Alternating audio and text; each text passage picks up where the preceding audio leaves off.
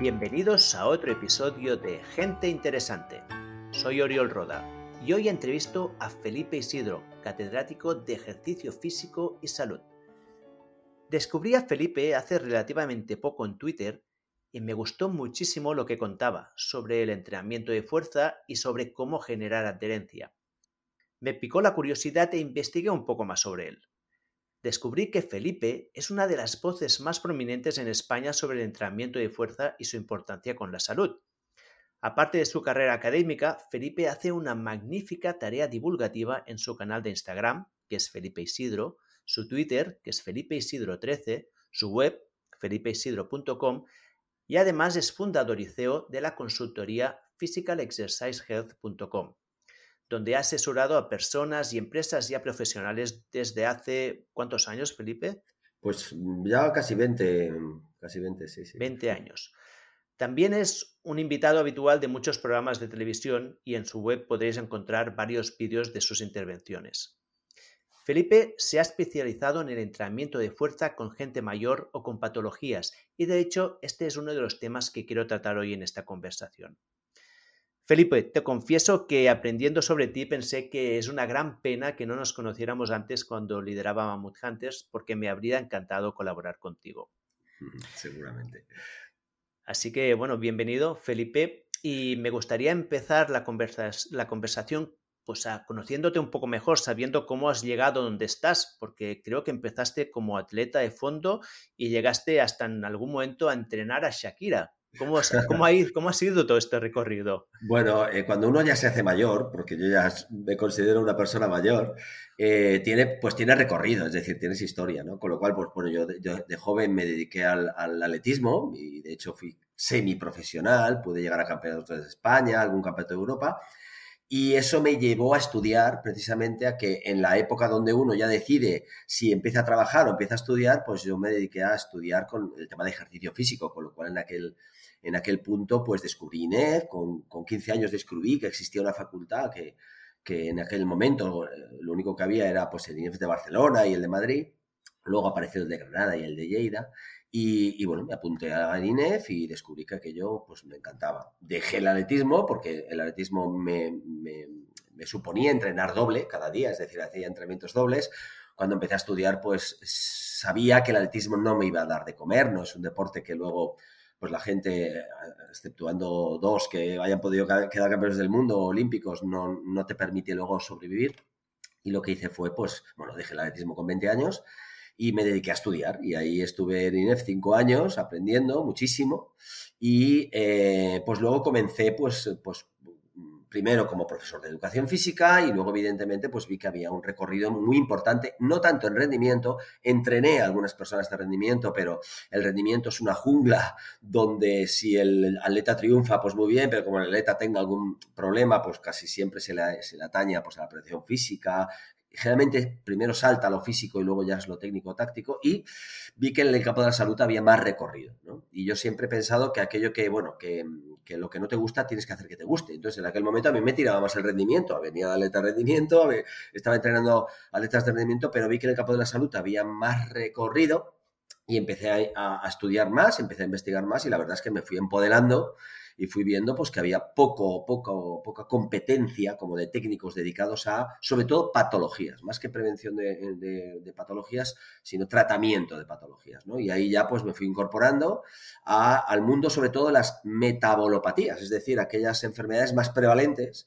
que suelen ser en este caso pues en nuestra sociedad pues el sobrepeso, la obesidad, la diabetes, tipo 2, eh, síndrome metabólico. Y pues ahí empecé a ver que, pues que había muy, muy, muy poca competencia, es decir, había muy poco técnico que realmente eh, concretara qué tipo y qué dosis de ejercicio era la más adecuada. Eh, por aquel entonces, pues la CSM solamente recomendaba cardiovascular a todo el mundo, es decir, el cardiovascular moderado, y, y, tú veías que en el libro que tenía la CSM de patologías, pues cualquier patología siempre recomendaba el mismo tipo de ejercicio, que era cardiovascular eh, el, ejercicio de fuerza pues era muy poco recomendado, en algunos casos incluso contraindicado y aquello a mí me, sorprendía mucho, ¿no? Con lo, cual, con lo cual al final pues también fui conociendo gente muy importante en el, sector, Juan Ramón Heredia y otras personas que también impulsaban el ejercicio en, patologías y ahí me fui especializando. Con lo cual, sí que es cierto que eh, empecé a hacer también entrenamientos personales.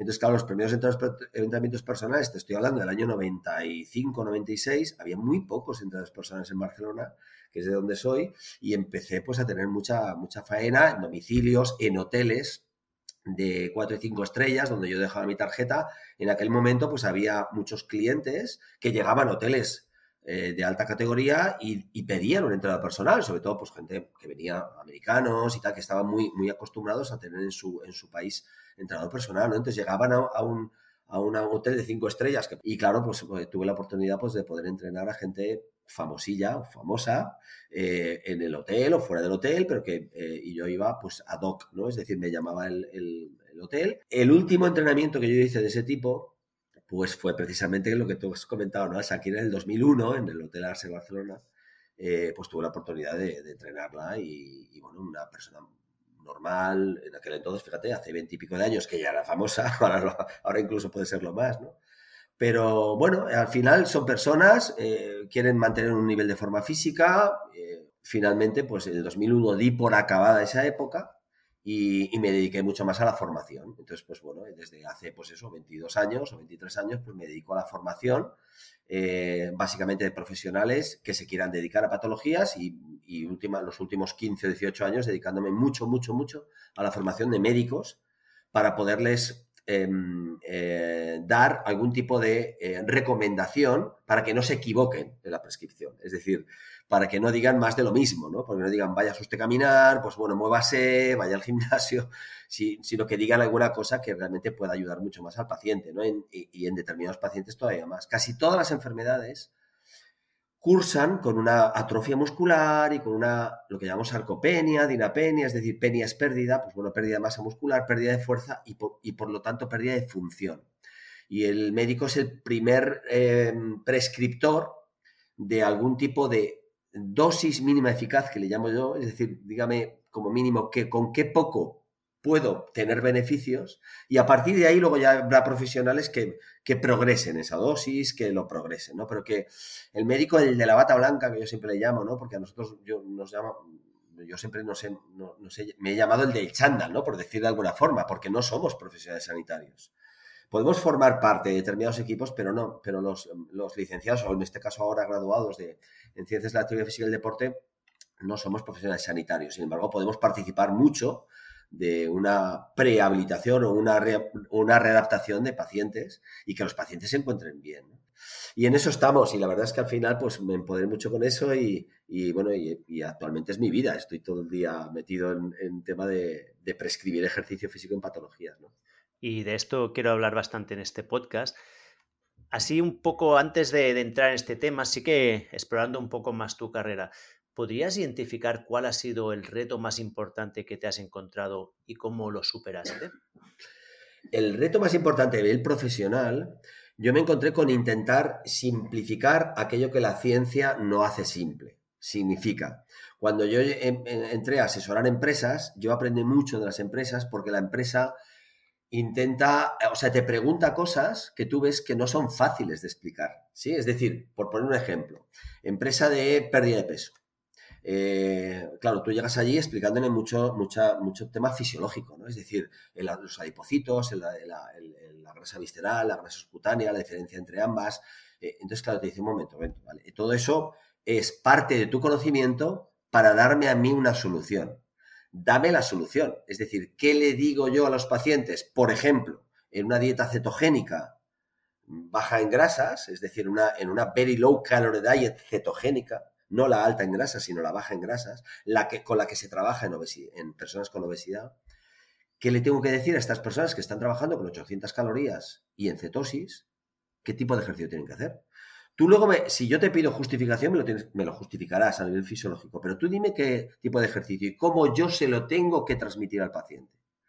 Con lo cual, claro, al final dices, claro, es cierto, nosotros estudiamos mucho, pero luego la gran complicación es hacer eso complejo decirlo de una forma simple, que parece que cuando lo oyes dices, ah, bueno, ¿es esto solo? Sí, bueno, pero es que eso solo eh, lleva detrás mucha explicación fisiológica. Es decir, yo te intento trasladar a, tu a un mundo real normal de alguien que no sabe de ejercicio o que sabe lo mínimo de ejercicio, qué ejercicio tiene que hacer en este punto para ofrecerle simplicidad y que te dé muchos beneficios. Ahora, si tú me pides la explicación de por qué esto, yo te la doy y es una explicación compleja.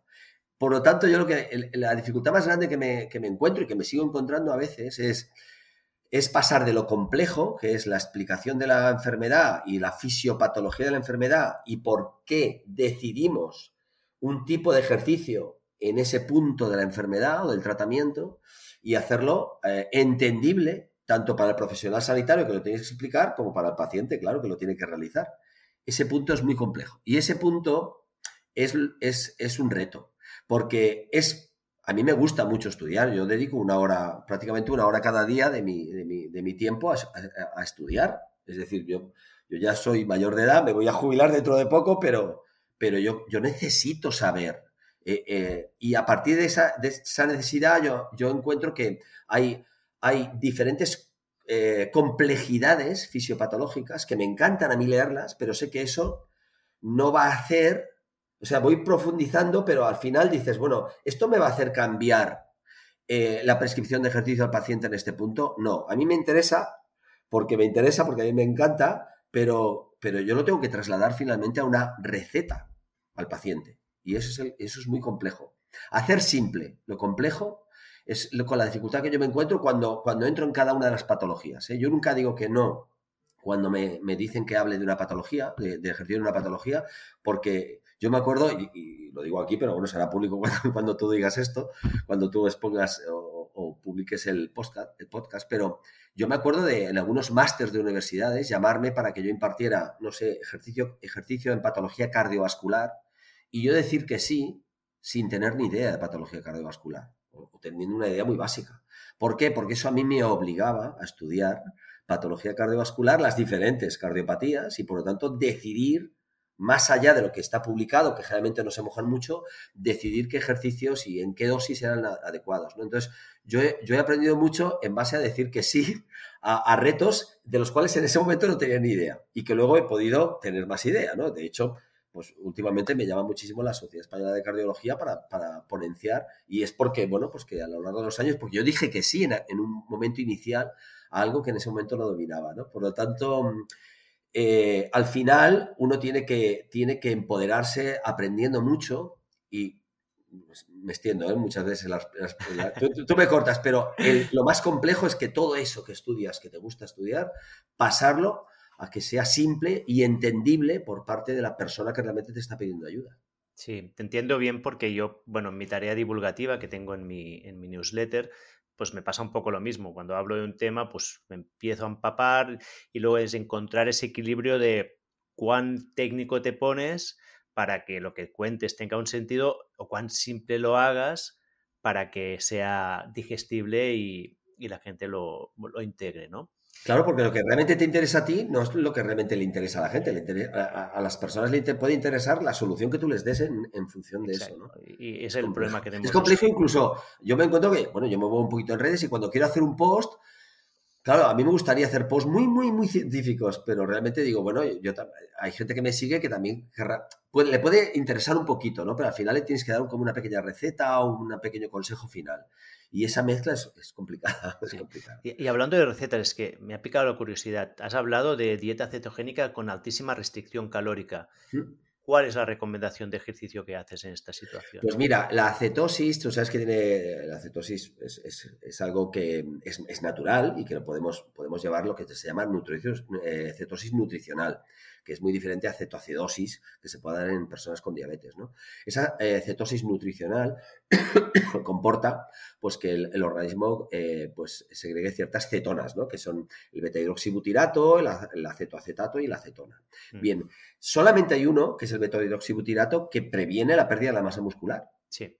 Pero es cierto que si lo estás haciendo en una, en una dieta de restricción, de muy, muy, mucha restricción calórica, como puede ser la very low calorie diet cetogénica, es decir, la muy baja en calorías con cetosis, que se trabaja en personas con obesidad, pues porque les provoca una bajada de peso rápida y eso provoca evidentemente que hay una adherencia a eso. Más que mucha gente se queda con eso, ¿no? Que, ay, es una bajada de peso muy rápida, eso es malo. Bueno, será malo si no está controlado por personas, eh, por, médico, ¿no? Por, una persona que realmente esté controlando todo el proceso, una o varias.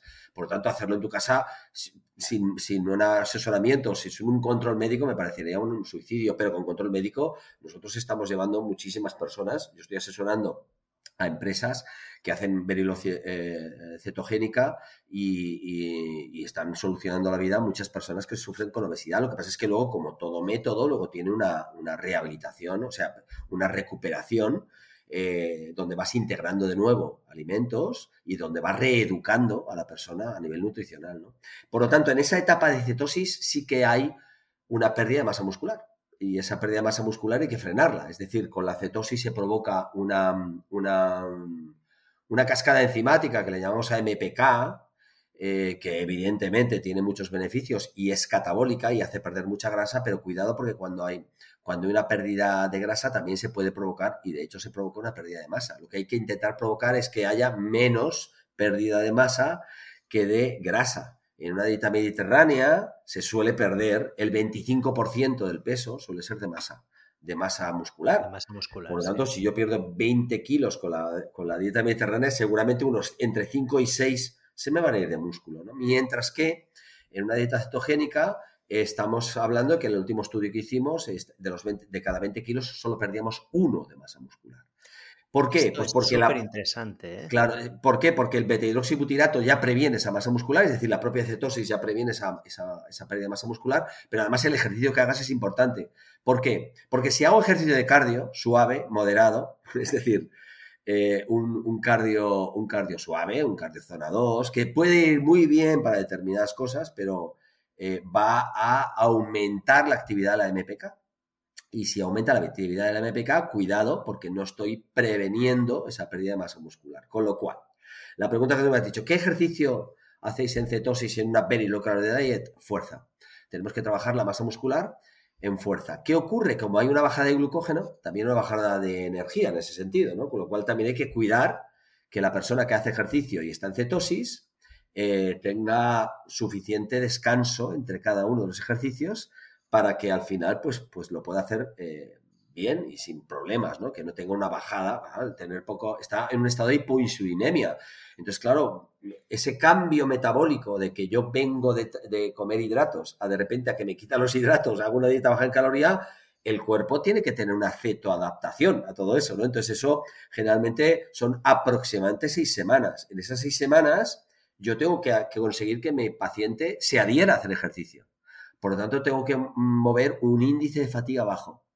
Ese índice, yo tengo que tener primero claro qué tipo de ejercicio tiene que hacer, que es el de fuerza.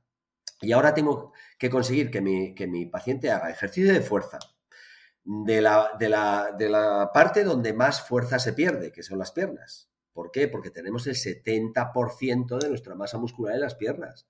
Por lo tanto, si yo sé que pierdo masa muscular con la dieta que está haciendo, ¿eh? y, quiero hacer ejercicio, primero tengo que saber que tengo que trabajar, tengo que frenar esa vía MPK e intentar también activarla. Luego la otra vía, que es la mTOR, que es la anabólica. Por lo tanto, tengo que trabajar fuerza y tengo que centrarme en piernas, que es donde está el 70% de la masa muscular. Y sin fatiga. Por lo tanto, pues todo esto que estoy explicando me lleva a, tengo que hacer ejercicios de piernas con índice de fatiga bajo, es decir, dejando suficiente descanso, y trabajando, pues, sobre todo fibras rápidas, que son las que primero se pierden, ¿no? Las fibras que llamamos fibras tipo 2A, que son las que pierde todo el mundo con el envejecimiento, pero también se acelera en personas con metabolopatías y sobre todo si hacen una dieta eh, estricta donde están bajando grasa, pero también puede estar perdiendo ese tipo de fibras, ¿no? Entonces, básicamente el ejercicio que se trabaja en, esa, en ese tipo de cetosis es un ejercicio para perder menos, no para ganar, sino para perder menos masa muscular. Y sobre todo, para no perder fuerza, que son dos cosas diferentes, la masa muscular y la fuerza. Yo puedo estar perdiendo algo de masa muscular y no perder fuerza. ¿Sí? Porque hay un sistema nervioso que estoy, que estoy mejorando en ese sentido, ¿no? Con lo cual, y al revés también se ocurre, personas que cursan con obesidad tienen mucha masa muscular, sin embargo tienen baja fuerza, tienen, tienen baja fuerza, ¿por qué? Pues porque generalmente denervan fibras tipo 2A y reinervan fibras tipo 1, ¿no? Con lo cual, pues bueno, también hay una pérdida de fuerza. Ostras, Felipe, si alguien, quien vea este podcast en, YouTube, verá que he empezado a mirar hacia el lado y he empezado a escribir porque estoy tomando notas ya. Muy bien, perfecto. porque a mí el tema justamente de la keto es uno de los temas que más me apasiona y el ejercicio también, y keto con ejercicio es siempre una combinación delicada, ¿no? Claro, pero fíjate, disculpe, ¿eh? hay que diferenciar entre la keto alta en grasas, que es más para personas en normopeso o que quieran perder muy poquito muy poquitos kilos. Y otra cosa es la cetosis eh, con, eh, baja en grasas. Es decir, conseguir una dieta cetogénica baja en grasas, que estamos hablando de 700, 800, mm, como mucho mil calorías. Y, son dos, dos, dietas cetogénicas diferentes. Unas están dirigidas hacia personas con obesidad. Y con una obesidad, no con sobrepeso, con obesidad. Sí. Y de hecho, claro, aquí quería ir un poco, ¿eh? Porque son diferentes, son diferentes. Me gustaría también, ya que estamos en este tema, que como ya, ya te he comentado al principio, que tengo tendencia a saltarme el guion si hay una cosa que me interesa y aquí ya has tocado mi punto débil. Ya que estamos en keto y ejercicio, ¿cuál sería el protocolo para una keto que fuera pues, isocalórica, alta en grasas, y también con una de una restricción calórica moderada, con un 20%, por una persona, pues, por ejemplo, yo ahora mismo yo estoy en cetosis, voy a estar dos meses, pues porque llega la operación verano, quiero estar guapo este verano para verme bien en la playa, he ganado algunos kilitos, pero bueno, yo no estoy obeso. Entonces yo hago una restricción calórica, pues a lo mejor de un 20%, ¿no? ¿Cómo sería diferente o podríamos tratar los dos casos igual? ¿Cómo sería? Mira, en principio el tipo de ejercicio tiene que ser el mismo, que es el trabajo de fuerza.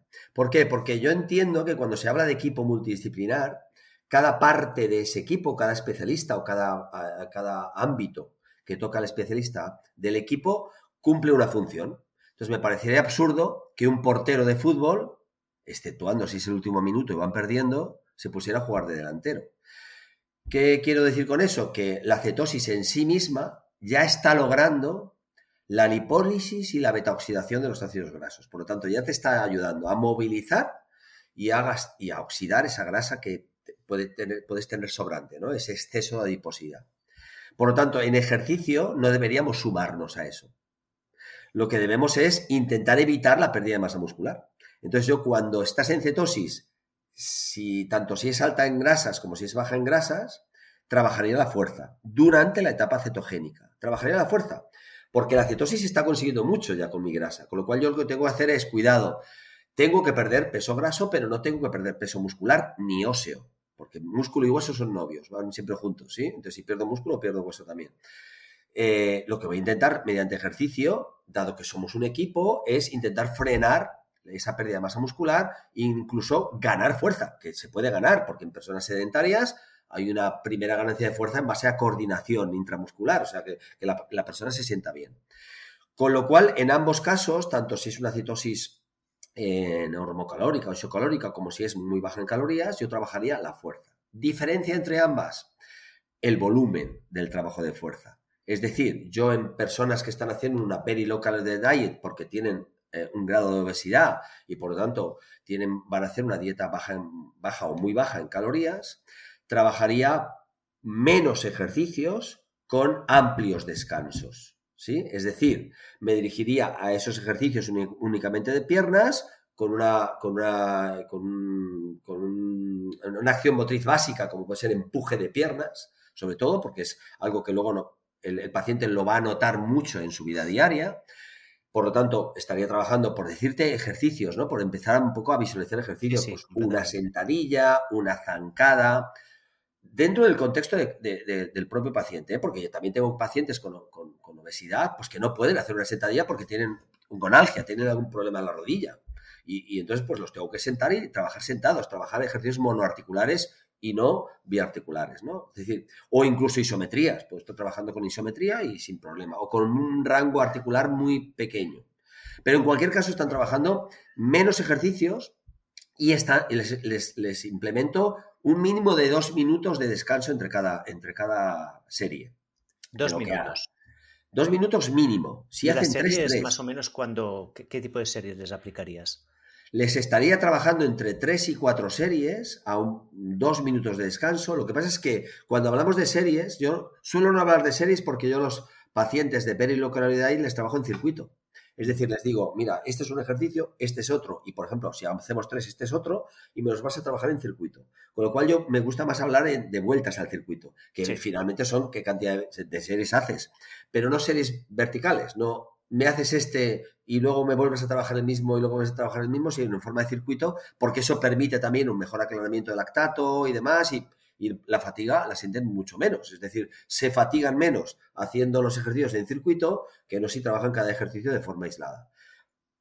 Sí, por lo tanto, en circuito. Descansas un grupo muscular. Efectivamente, estás trabajando determinadas fibras, descansando de determinadas fibras, trabajando otras. Y eso permite que haya pues, pues menos acumulo de lactato, etcétera, ¿no? Con lo cual, pues bueno, la fatiga también la sienten menos.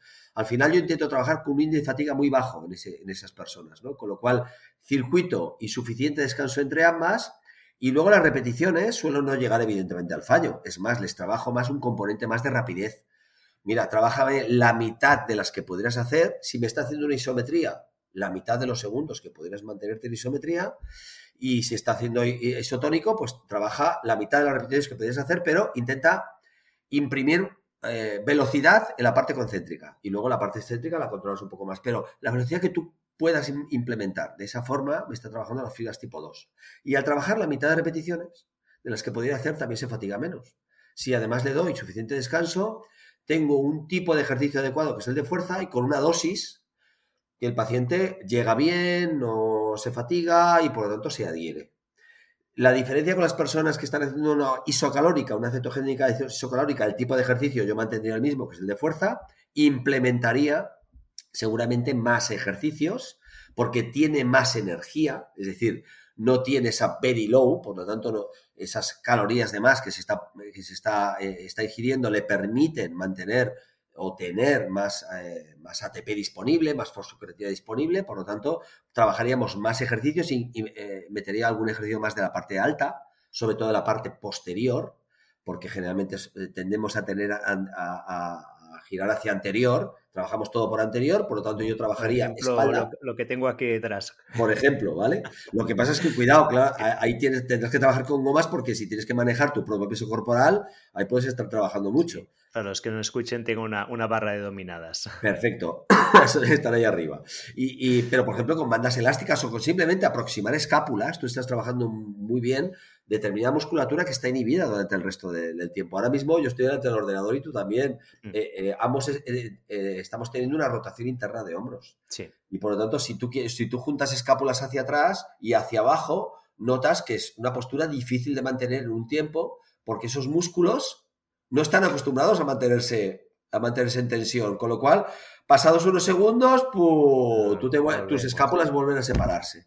Por lo tanto, ese, ese trabajo de musculatura interescapular también es muy importante en estas otras personas que ya pueden, por energía. Más estilo remo, por ejemplo. Claro, estilo remo horizontal. Todo, lo que, todo, el, todo el movimiento articular de hombro que sea abducción, a lo que llamamos abducción horizontal. ¿no? Es decir, juntar escápulas y tirarlas un poquito hacia abajo. No trabajes mucho el trapecio superior, pero sí el trapecio medio, el trapecio inferior y los romboides, es decir, todo lo que sea esto. Entonces yo incluiría ejercicios de este tipo.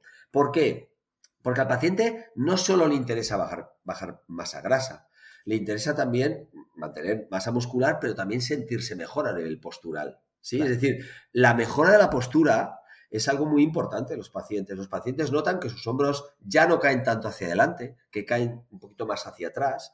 Eh, en mujeres, por ejemplo, que el 70% de pacientes son mujeres, de, cualquier patología, ¿eh? el 70% son mujeres. Se cuidan más. yo siempre me preguntaba, yo cuando, cuando leo eh, artículos científicos me dicen que la, que la masa muscular es predictor de, es decir, el mantenimiento de la masa muscular previene morbilidad y mortalidad, ¿no? Es decir, tienes menos enfermedades y mueres más tarde. Mm. Sin embargo, las mujeres, en relación a los hombres, tienen menos masa muscular pero tienen menos mortalidad. Es decir, mueren más tarde. De hecho, hay siete, ocho viudas por cada viudo, por cada dos viudos, ¿no? Es decir, al final, y yo me preguntaba por qué, y es porque tienen mejor sensación de, de, de, cuidado personal. Es decir, van más al médico, se cuidan más la salud, y eso hace que vivan más.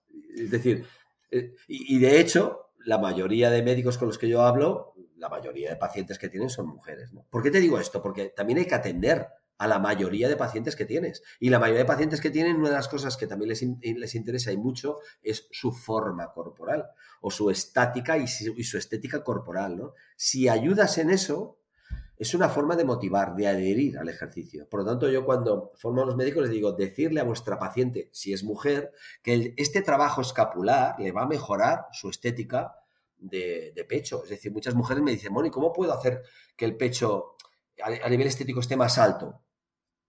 Y entonces le digo, yo muchas que me lo preguntan, le digo, a ver, intenta subir el pecho. Y lo que hacen es contraer, contraer atrás. Claro, contraer el interescapular. Entonces, ese es el ejercicio que tienes que hacer. Por lo tanto, en mujeres el trabajo estético de pecho se basa en la parte posterior, se basa en, tener buena, buena, buena fuerza, buena tonificación, llámale como quieras, de la musculatura interescapular. ¿no? Fíjate que me voy por las ramas, pero yo incluiría todo eso. Me gusta mucho. Claro, yo, yo, todo eso lo incluiría en, ese, en, esa, en esas personas que están haciendo pues esa cetosis más isocalórica, ¿no? Alta en grasas. Por lo tanto, metería más ejercicios, donde ya incluiría la parte superior, y luego dado que, dado que pueden tener un índice de fatiga un poco mayor porque tienen energía, pues, pues, seguramente reduciría un poquito los descansos para ser más eficaces en la cantidad de ejercicios que tienen que hacer por, por, unidad de tiempo.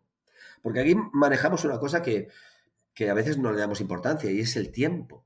Las personas que les cuesta hacer ejercicio, una de las principales cosas que te explican es que no tienen tiempo para hacer ejercicio. Sí, pero y sabemos que esto es una excusa. Sí, pero como excusa hay que tenerla en cuenta. Es decir, nosotros no tenemos, nosotros o somos parte del, problema o somos parte de la solución. Si nosotros damos una receta que no cumple, somos parte del problema. Tenemos que buscar soluciones. Si el paciente tiene un problema, tú no puedes decirle que no es un problema. ¿Me explico? Es decir, si el paciente dice yo no tengo tiempo, Tú no puedes decirle al paciente, no, usted sí que tiene tiempo, porque el día tiene 24 horas, 8 son para trabajar, 8 son para dormir y 8 para hacer lo que quiera.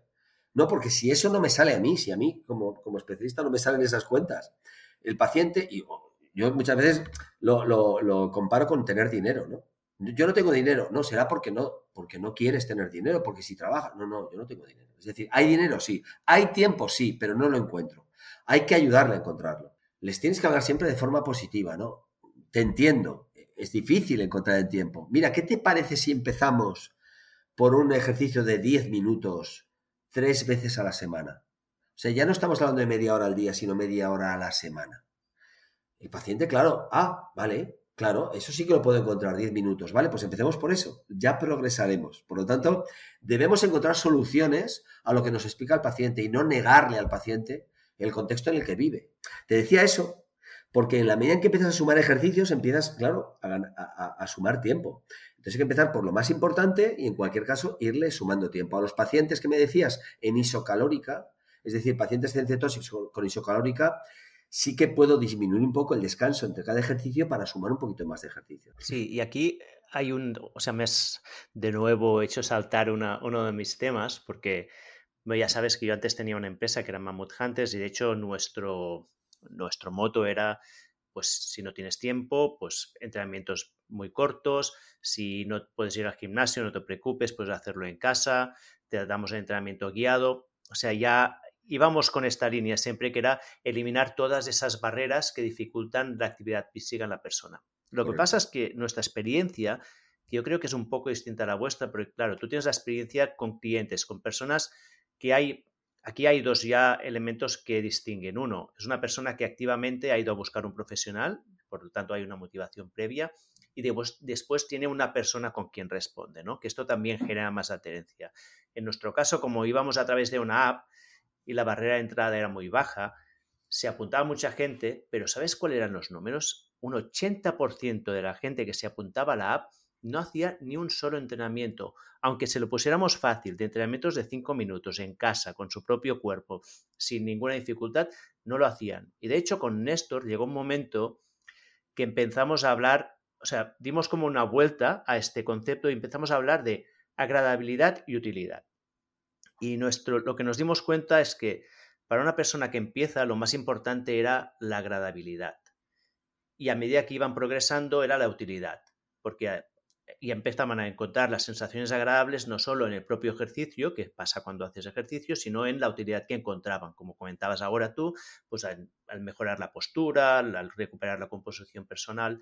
Entonces, mi pregunta sería, ¿qué haces tú para potenciar esta primera fase de agradabilidad? A nivel, por ejemplo, de qué tipo de ejercicios recomiendas o rutinas o estrategias psicológicas que tú utilizas para gente que realmente está empezando de cero y aún tiene una agradabilidad muy baja con la actividad física. Mira, yo entiendo que todo, todo tiene un proceso y en cada persona eh, los procesos van más rápidos o más lentos, pero creo que todos mantienen la misma estructura. En principio, alguien que no hace ejercicio, primero tiene que educarse en lo que es el ejercicio. Entonces, a veces la educación intentamos que sea directamente haciendo ejercicio y eso a veces no es así.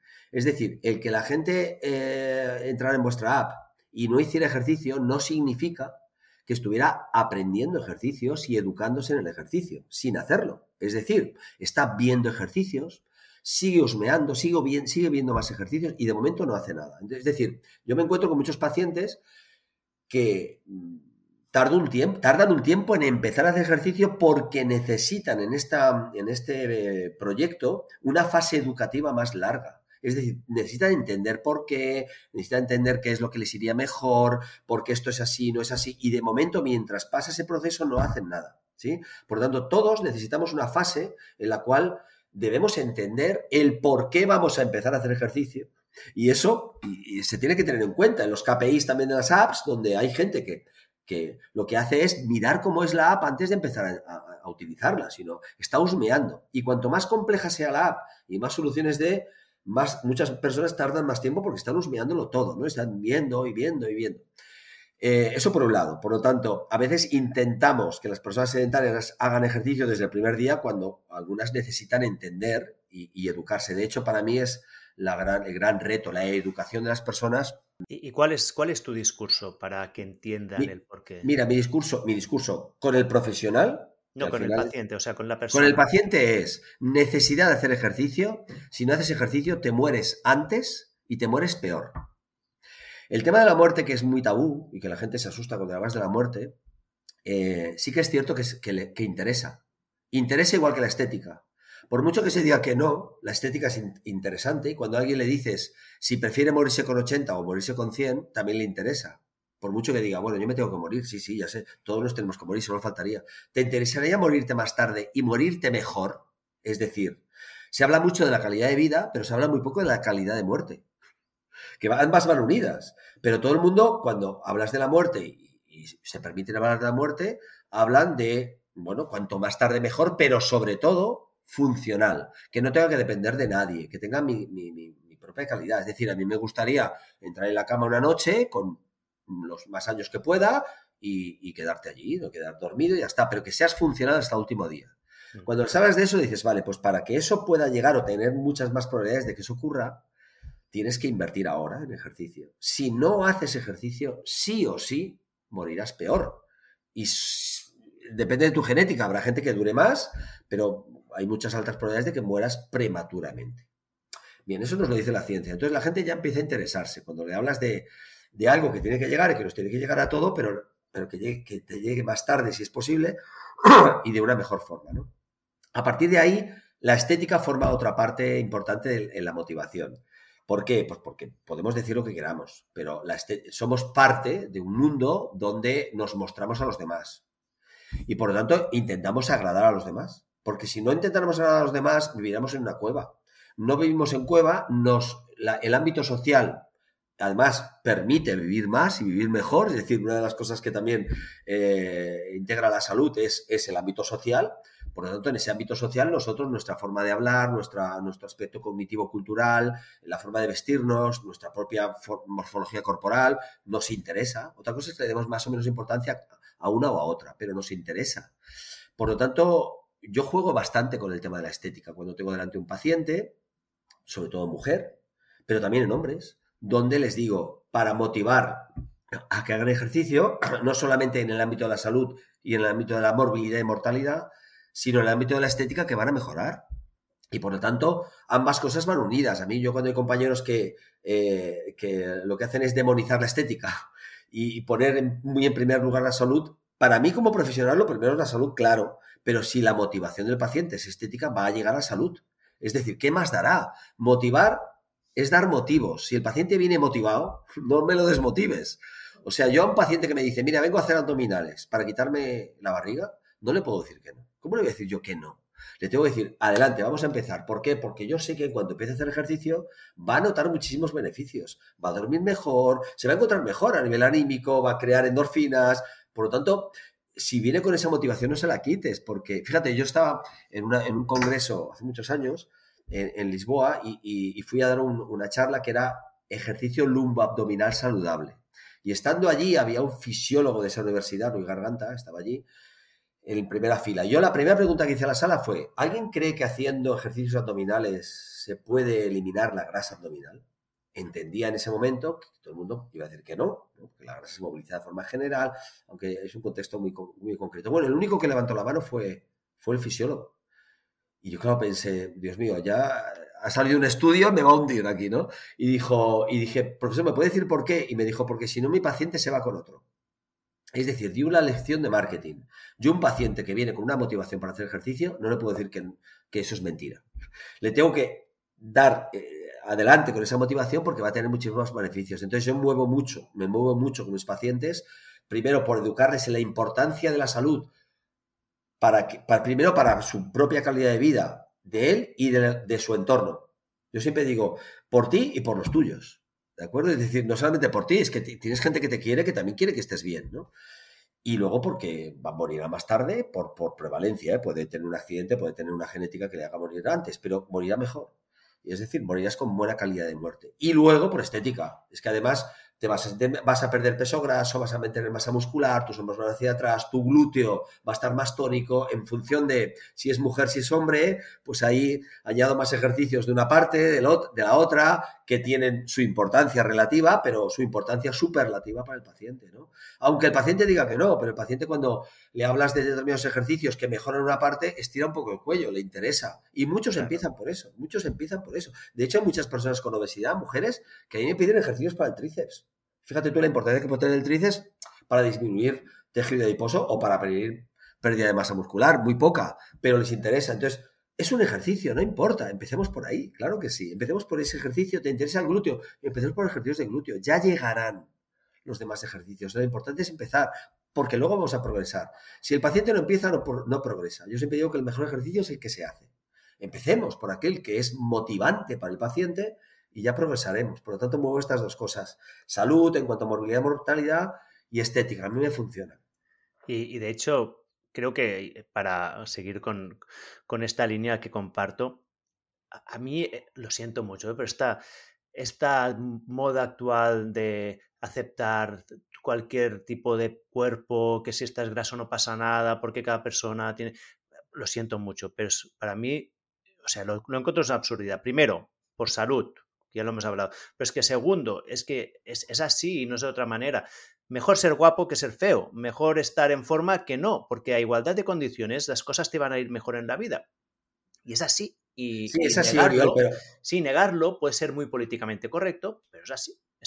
Tú eres pero es matizable, es matizable, porque tú has dicho guapos y feos. Cada muchos otros eh, es como puestos con igualdad de condiciones. O sea, habrá mil otros factores que influenciarán mucho. Evidentemente, una persona, por más guapa que sea, si es antipática y desagradable, no gustará a nadie. Otra persona que a lo mejor no es tan agradecida físicamente, si es generosa, simpática, pues claro, se, puede convencer, pero la igualdad de condiciones siempre mejora. Sí, pero hay muchas personas, por ejemplo, con el tema de obesidad, que ahora se habla mucho del estigma de la obesidad, que es lo que estás diciendo, ¿no? El estigma de la, obesidad. Hay muchas personas, la mayoría no quieren tener obesidad. O sea, no creas que quieren, sino que no, quieren. Nadie quiere, Entonces, tú no eres, o sea, una persona no es obesa sino que cursa con una obesidad y, puede ser que luego, o sea, que más adelante no la tenga. Por lo tanto, uno no es canceroso. una persona tiene cáncer, no es canceroso. Entonces, una persona tiene obesidad, no es un obeso. ¿De acuerdo? Eso, es decir, incluso en el vocabulario muchas veces hay estigma. Y es cierto que hay muchas personas que hacen dieta, que hacen ejercicio y no logran disminuir esa, esa, obesidad. Es decir, no siempre uno tiene que diagnosticar simplemente con una visualidad. Eso es el gran error que se está teniendo, ¿no? Que una persona que cursa con obesidad o que vive con obesidad o que sufre la obesidad, eh, inmediatamente entra a una consulta del médico y el médico le dice, tienes que bajar de peso.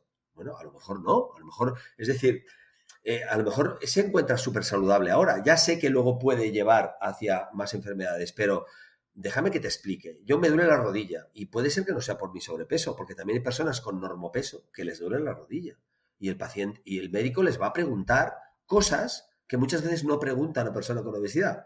Es decir, una persona que viene con una artrosis de rodilla, con un dolor de rodilla a, un, traumatólogo, muchas veces no le pregunta, le dice, tienes que bajar de peso. ¿Te duele la rodilla? Es por tu peso. Y, yo me imagino a la misma persona en normopeso entrando y diciendo, me duele la rodilla, y, lo va a tratar de forma diferente. Por lo tanto, no se tiene que tratar de forma diferente. No se tiene que diagnosticar directamente porque la persona tenga sobrepeso o obesidad eh, el que tiene que bajar de peso o no. Es decir, hay que atender individualmente. No hay que estigmatizar a las personas con sobrepeso porque también hay componentes genéticos en eso, ¿sí? No es usted muévase más y coma menos, es mucho más complejo que eso.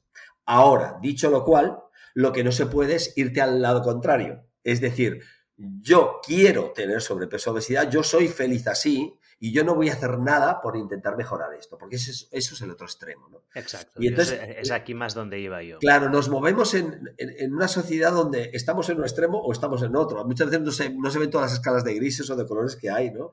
Y, el, el gran problema del estigma de la obesidad es que es formar al profesional sanitario para que no tenga esa este, estigmatización ante un paciente que pueda tener sobrepeso o pueda tener obesidad. No es lo mismo un paciente con 20 años eh, y que cursa con obesidad que un paciente con 60 años que cursa con obesidad. No, no, es lo mismo. Incluso luego hay que atender a los diferentes componentes de por qué está en ese, en ese, en ese contexto con, que sea una persona con obesidad. ¿no?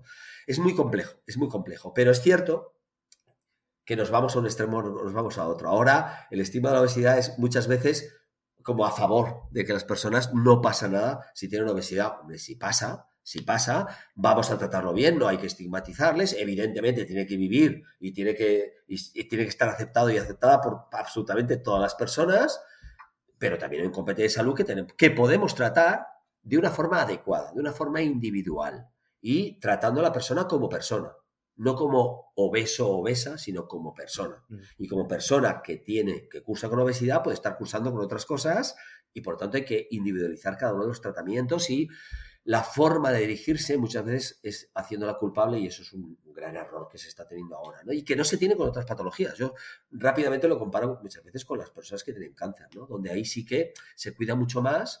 Eh, bueno, una persona con cáncer como que no ha querido tener el cáncer, bueno, pues que una persona con obesidad, la mayoría de ellas tampoco quiere cursar con obesidad. No, no, completamente de acuerdo. A ver, yo mismo, yo soy una persona que tengo la suerte, si hubiera nacido hace mil años, de tener unos genes ahorradores súper potentes, o sea que yo fácilmente acumulo grasas, si hubiera nacido hace cinco mil años sería el, el jefe de la tribu de supervivencia y hoy en día esto me genera problemas constantemente. Yo por el volumen de entrenamiento que hago, por el volumen, por la manera como me cuido, tendría que tener un cuerpo de un culturista casi, pero no lo tengo. Pero no pasa nada. Y entonces yo una de las cosas que hago en mi tarea divulgativa es decir, es que tampoco no tenemos que ir a, buscar los cuerpos de Anone, porque hay algunos que los tienen. Yo sé que tú lo tienes porque te he visto en alguna foto que has colgado alguna vez en Twitter, pero... Son genes, son genes. Son los genes. Al final cada cual tiene sus genes y tiene que vivir con ellos. Y yo lo... Pero esta es la situación normal, que es vivir con tu cuerpo, que es el tuyo, y disfrutarlo. Pero fíjate, si los dos estuviéramos en el, en el paleolítico, seguramente tú sobrevivirías y yo no.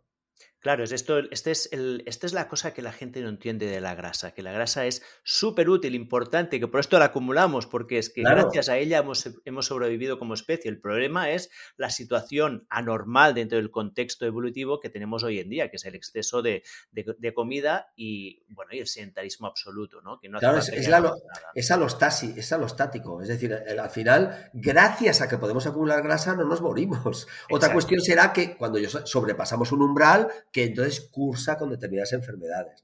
Con lo cual, realmente, aunque la obesidad estemos buscando que esté considerada como enfermedad, es más a nivel sanitario para pretender tener unos protocolos concretos.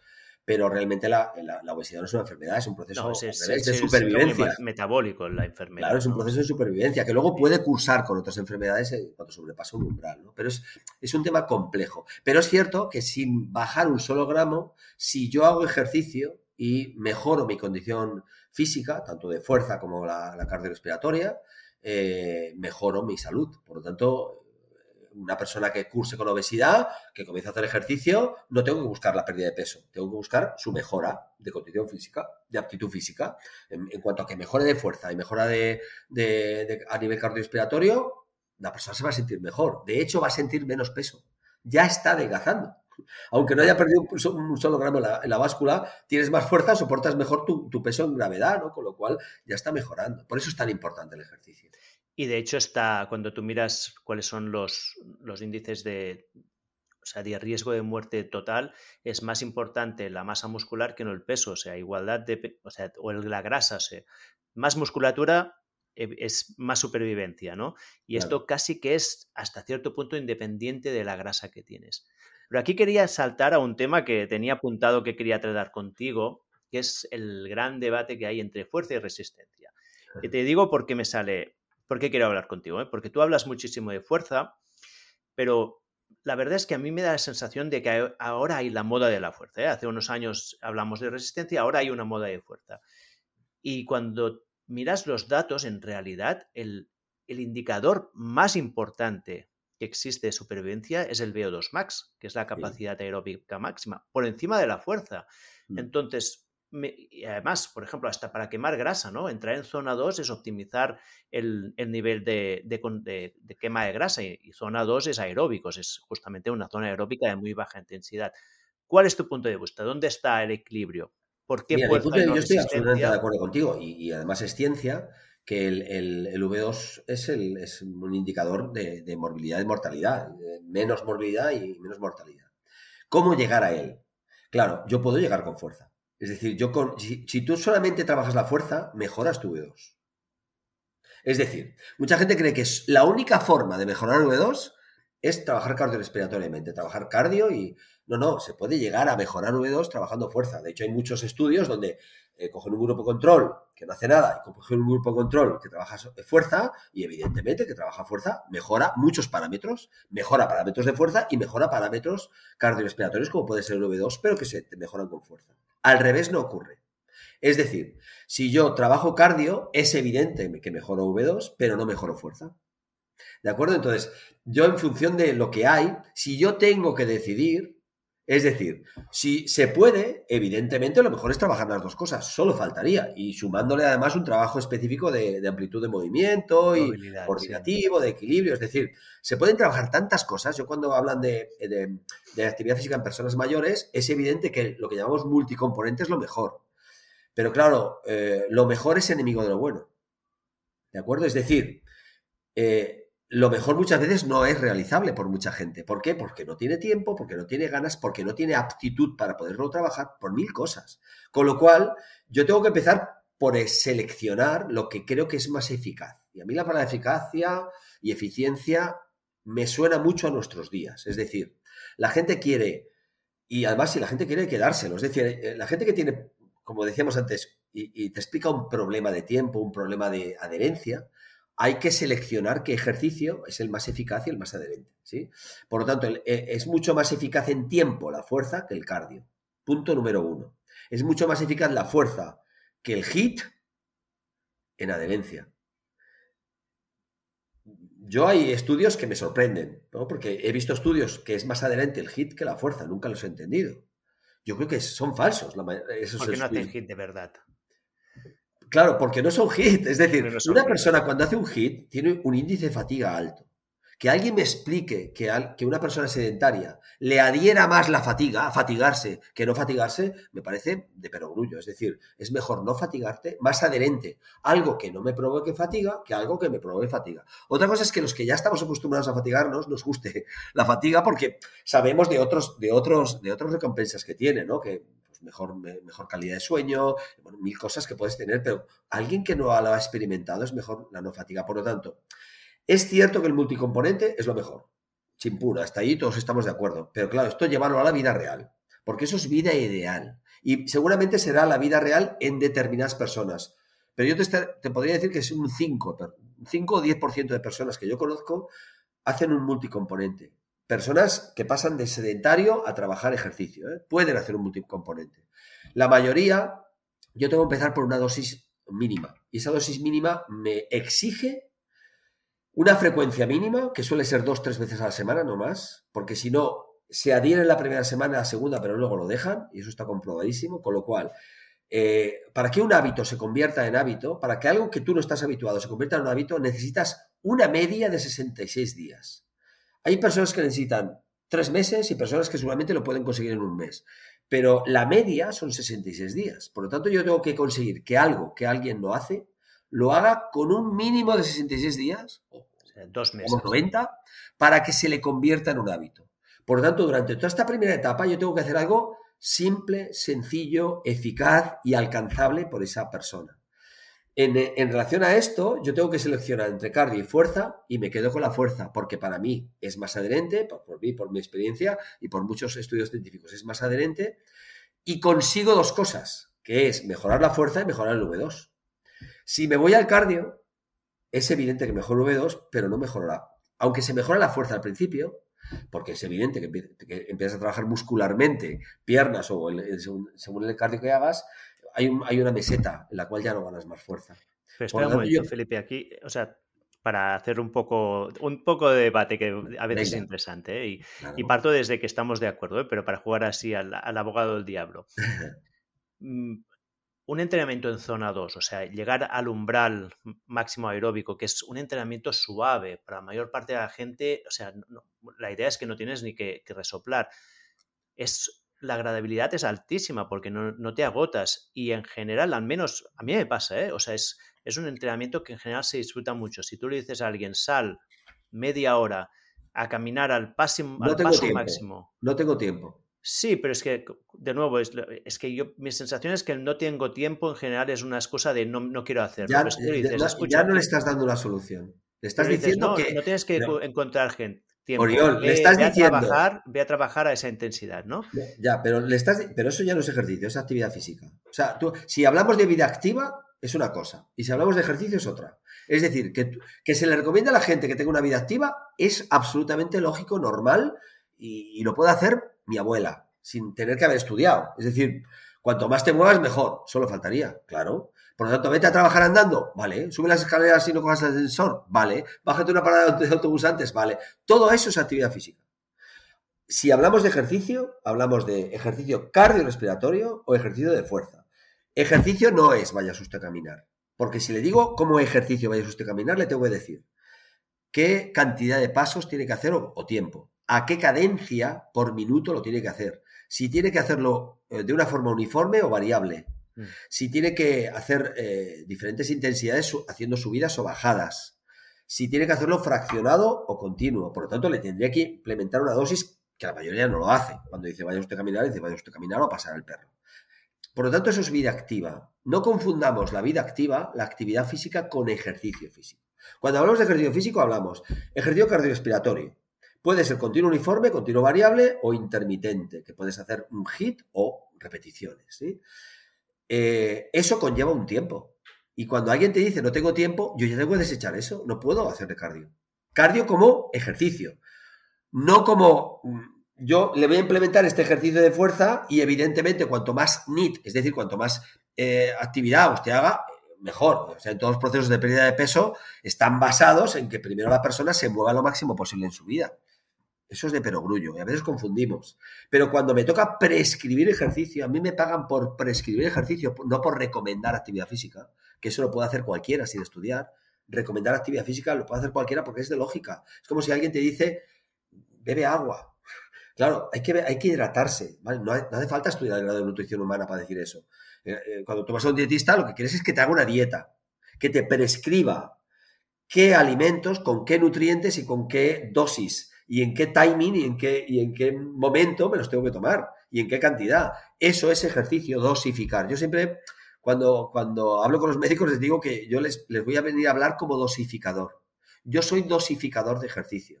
¿sí? Les voy a decir primero qué tipo es el mejor en qué momento y luego vamos a dosificar. dosificar dosis mínima eficaz y luego las diferentes dosis que van aumentando. Pero si hablamos de personas sedentarias que no hacen nada, yo tengo que decidirme Primero, ¿por qué es más importante? ¿Cardio o fuerza si me dice que no tiene tiempo? El 90% de las personas que no hacen ejercicio, lo primero que refieren es falta de tiempo. Si lo primero que me refieren que es falta de tiempo, le digo, no, tienes tiempo, no le estoy solucionando nada. ¿Me explico?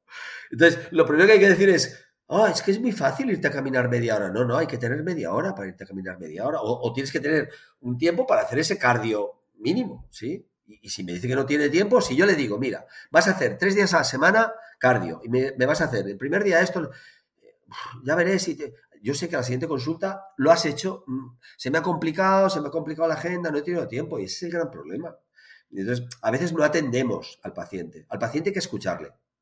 Y, el, y tú no puedes tener una idea en la cabeza diciendo, hay que hacer cardio. Porque, porque mejora el V2 y la, actitud cardiorrespiratoria es súper importante. Si el paciente te dice no tengo tiempo, olvídate del cardio ya. De entrada, ¿eh? yo no digo que luego lo puedas implementar, porque seguramente el, paciente cuando empiece a hacer ejercicio y tenga esa dosis mínima de 5 o 10 minutos, pueden incrementar y, y de baja fatiga se adhiera y luego haya un momento para incorporar el cardio, que es súper importante y que hay que implementarlo, porque es súper importante. De hecho, la receta final que todos deberíamos hacer sería un mínimo de cinco días de ejercicio donde tres fueran de fuerza y dos mínimo fueran de cardio. ¿Me explico? Cuando tú hablas de cardio, eh, hablas... Porque claro, cardio podemos hablar de zona 2 o podemos hablar de intervalos zona 5, ¿no? Por ejemplo, o, bueno, o, hay muchos intermedios. ¿Cuál es tu recomendación allí? Mi recomendación, para mí, la básica es zona 2. Para mí lo básico es estar trabajando un cardio uniforme, trabajo fibra lenta, trabajo capilaridad y tengo toda mi base aeróbica ahí. Luego, si Cuenta un poco qué es zona 2 por si hay alguien que no sepa. Bueno, la zona 2 es una zona donde no hay un acúmulo de lactato, donde vas a una, a una, intensidad, si hablamos de percepción de esfuerzo entre 0 y 10, estaremos hablando entre 5, 6, incluso llegando a 7 en algún punto, pero donde tu, frecuencia cardíaca eh, pues esté va a depender de la edad, pero esté entre 120, 140, es decir, que realmente tú puedas, yo mucho con muchos pacientes le hablo de zona 2 con el test del habla, que tú puedas mantener una conversación haciendo ese ejercicio, ¿no? Eso es muy entendible por mucha gente. E, eso es una buena, buena base aeróbica. Fíjate, yo cuando hacía atletismo, que yo era medio fondista, eh, nosotros todo el invierno nos dedicábamos al volumen, es decir, a hacer cantidad de metros. O sea, hacíamos rodajes de una hora, de una hora y media, hacíamos cross, eh, que luego nos preparaba para la intensidad de la pista. Por lo tanto, si tú quieres hacer hit y quieres llegar a hacer hit, lo ideal es empezar evidentemente por zona 2. Y si no quieres hacer hit porque tú no sabes ni lo que es el hit, lo ideal es que tú hagas zona 2. es decir, que tú estés trabajando esa, mejora de tu capacidad aeróbica con un ejercicio cardiorrespiratorio que no te provoque un índice de fatiga alto, igual que el de fuerza, aunque necesita su tiempo. Y ahí es ese gran handicap que yo te decía para empezar por ese cardio. Si el paciente dispone de tiempo y dice, sí, yo, no hay ningún problema en, hacer, en empezar eh, trabajando fuerza y cardio, solo faltaría. Pero, pero atender al paciente en serio y no en serie. No todo el mundo le tenemos que decir exactamente lo mismo. No todo el mundo le tenemos que decir multicomponente, haz cardio, haz fuerza. No, no hay que escuchar a la persona y decir, mira, yo no tengo tiempo, o sí tengo tiempo, o tengo un dolor de rodilla, o tengo una hernia discal. ¿Cómo envías a, correr o a caminar a alguien que tiene una hernia discal lumbar? Claro. O la puedes empeorar. O no, ¿eh?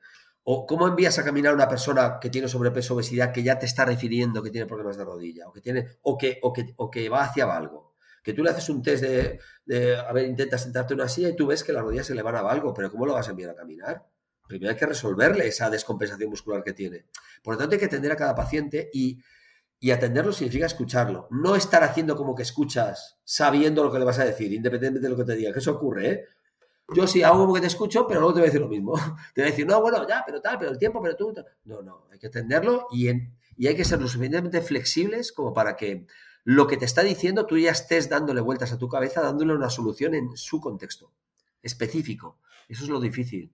Y por lo tanto tenemos muchos sesgos y es lo que nos va bien a nosotros, creemos que le va bien a todo el mundo. Evidentemente yo hago cardio y hago fuerza. Yo abogo siempre por la fuerza porque creo que hay que darle mucha importancia porque a pesar que también tenemos sesgos y nuestras propias redes sociales nos hacen oír a gente que, piensa como nosotros y por lo tanto siempre estás viendo que, que, en las redes sociales mucha gente habla de fuerza, yo todavía voy a congresos médicos y cuando hablo de la fuerza muchos médicos se quedan con los ojos abiertos, como diciendo, ah, pues yo le digo a mi paciente lo contrario. Pacientes con hipertensión que no hagan fuerza.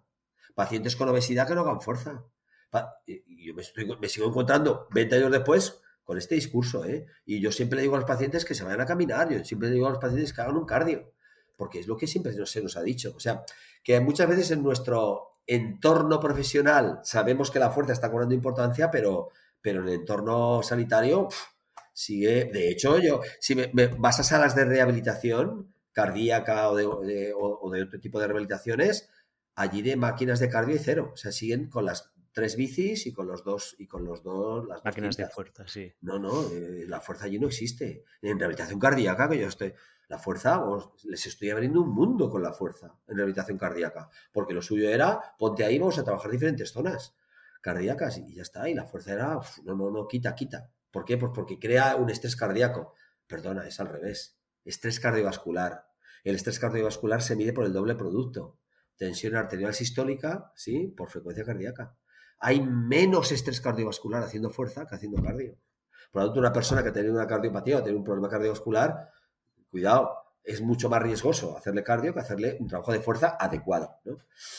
Por lo tanto, cuando yo abogo por la fuerza, abogo por la fuerza como más, como más eficacia, como más, eh, como si, tengo que ir a una isla, ¿qué me llevo? ¿Vale?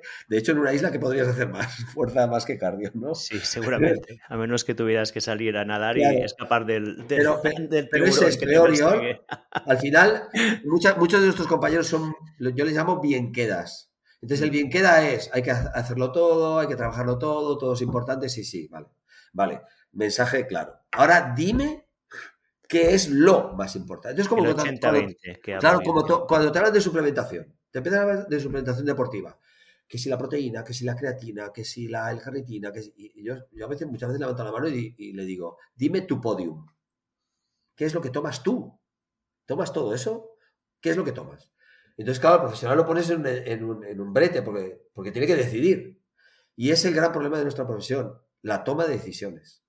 Hay que, hay que decidir. No me digas, todo es bueno. Dime, dime qué es lo mejor para mí en mi contexto. Yo ahora mismo estoy eh, con un cáncer, en una quimio. Tengo una fatigabilidad brutal. Dime qué tengo que hacer. ¿Y qué tienes que hacer con un cáncer? Va a depender de qué tipo de cáncer, va a depender del momento de tratamiento que tienes, si tienes recidiva, no tienes recidiva, pero solamente tienes que ver pues, a, grandes profesionales que están trabajando en España, Manuel Olvera, Mario Redondo, eh, hay, muchísimos profesionales y el trabajo de fuerza es el básico. Luego trabajan también cardio, ¿eh? ¿Por qué? Porque también es diferente si tú tienes a la persona en tu centro de si le tienes que decir cosas que tiene que hacer en su casa. Por lo tanto, cuando, en cuanto a tiempo, cuando la persona viene a tu centro, tú como entrenador personal vas a un domicilio, en ese momento va a tener disponible toda esa hora para ti. Por lo tanto, en esa hora podemos trabajar muchas cosas.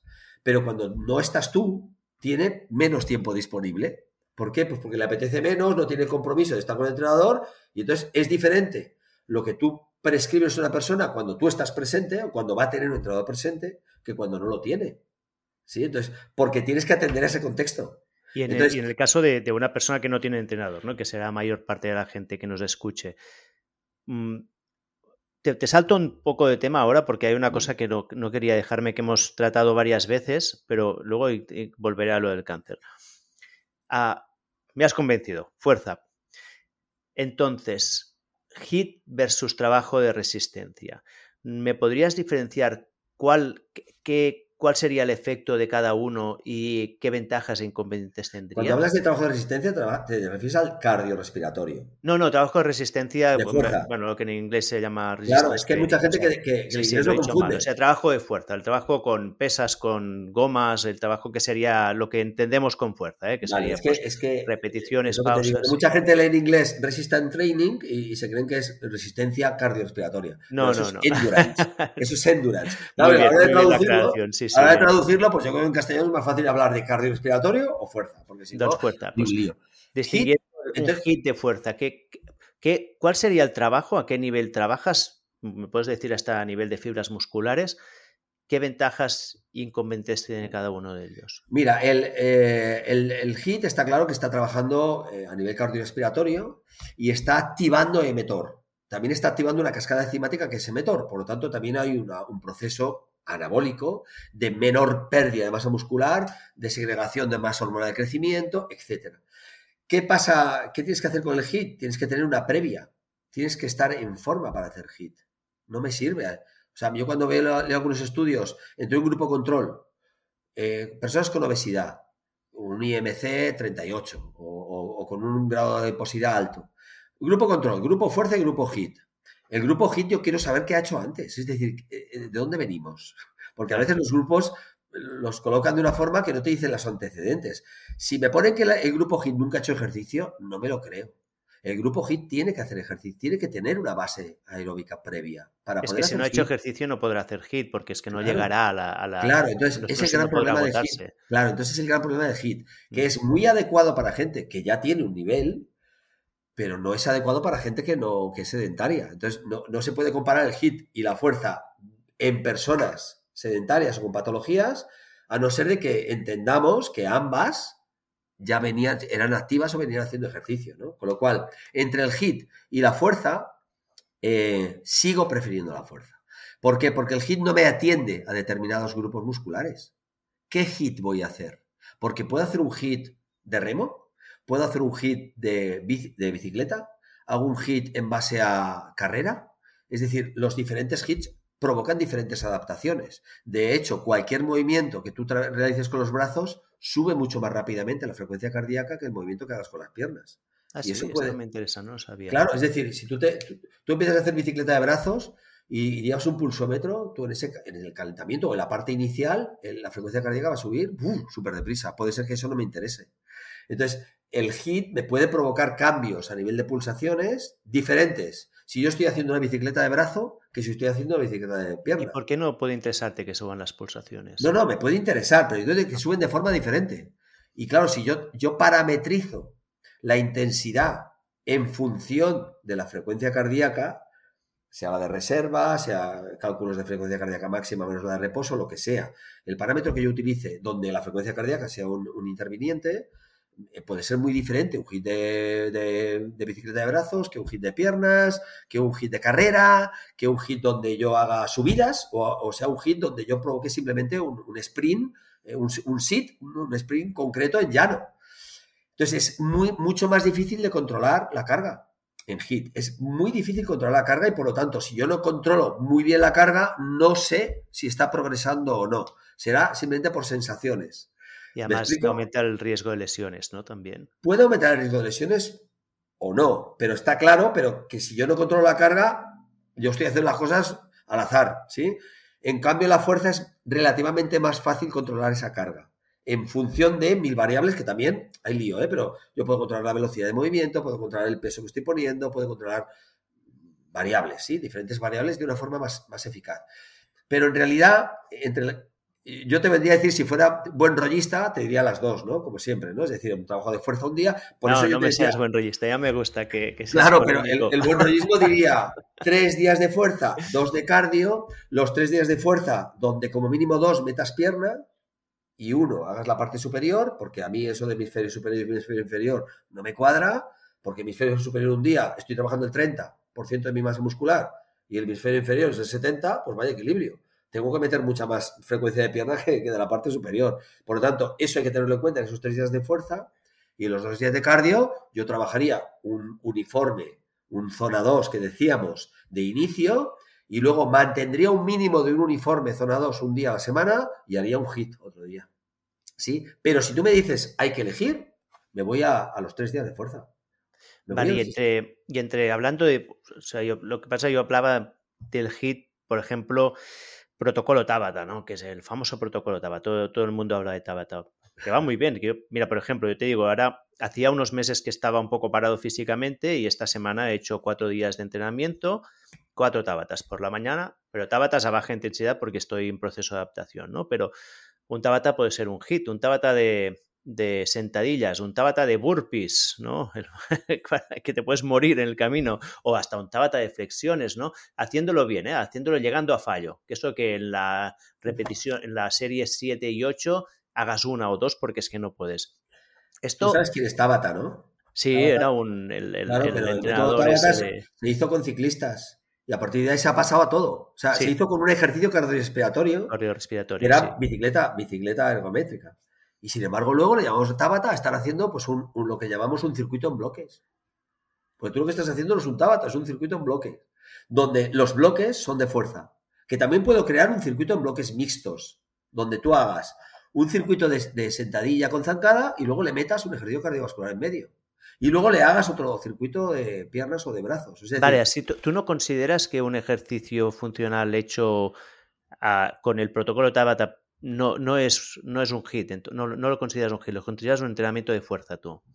Claro, yo lo considero, no, no lo considero un entrenamiento de fuerza, yo lo considero un entrenamiento en circuito, de circuito en bloques. Vale. Es decir, a mí eh, los nombres eh, complican mucho las cosas, ¿me explico? Es decir, Tabata eh, era un protocolo creado en laboratorio con ciclistas en una bicicleta, ¿sí? Mm. Lo, que no se, lo que no se concluyó en aquel estudio es que se iba a tener las mismas, las mismas adaptaciones haciendo ejercicios de fuerza mm, con unas series, con unos descansos y en, un formato de circuito. Eso, eso no es Tabata. Eso es un circuito. Eso es un circuito de ejercicios con una densidad. Es decir, donde le metes más o menos repeticiones, donde le metes más o menos descansos. Y en cada bloque de lo que tú haces, puedes hacer todo ejercicios de fuerza o le puedes hacer mixto. Puedes hacer ejercicios de fuerza metiéndole un cardio y luego también otra fuerza metiendo un cardio. La fuerza puede ser el mismo grupo de diferentes grupos.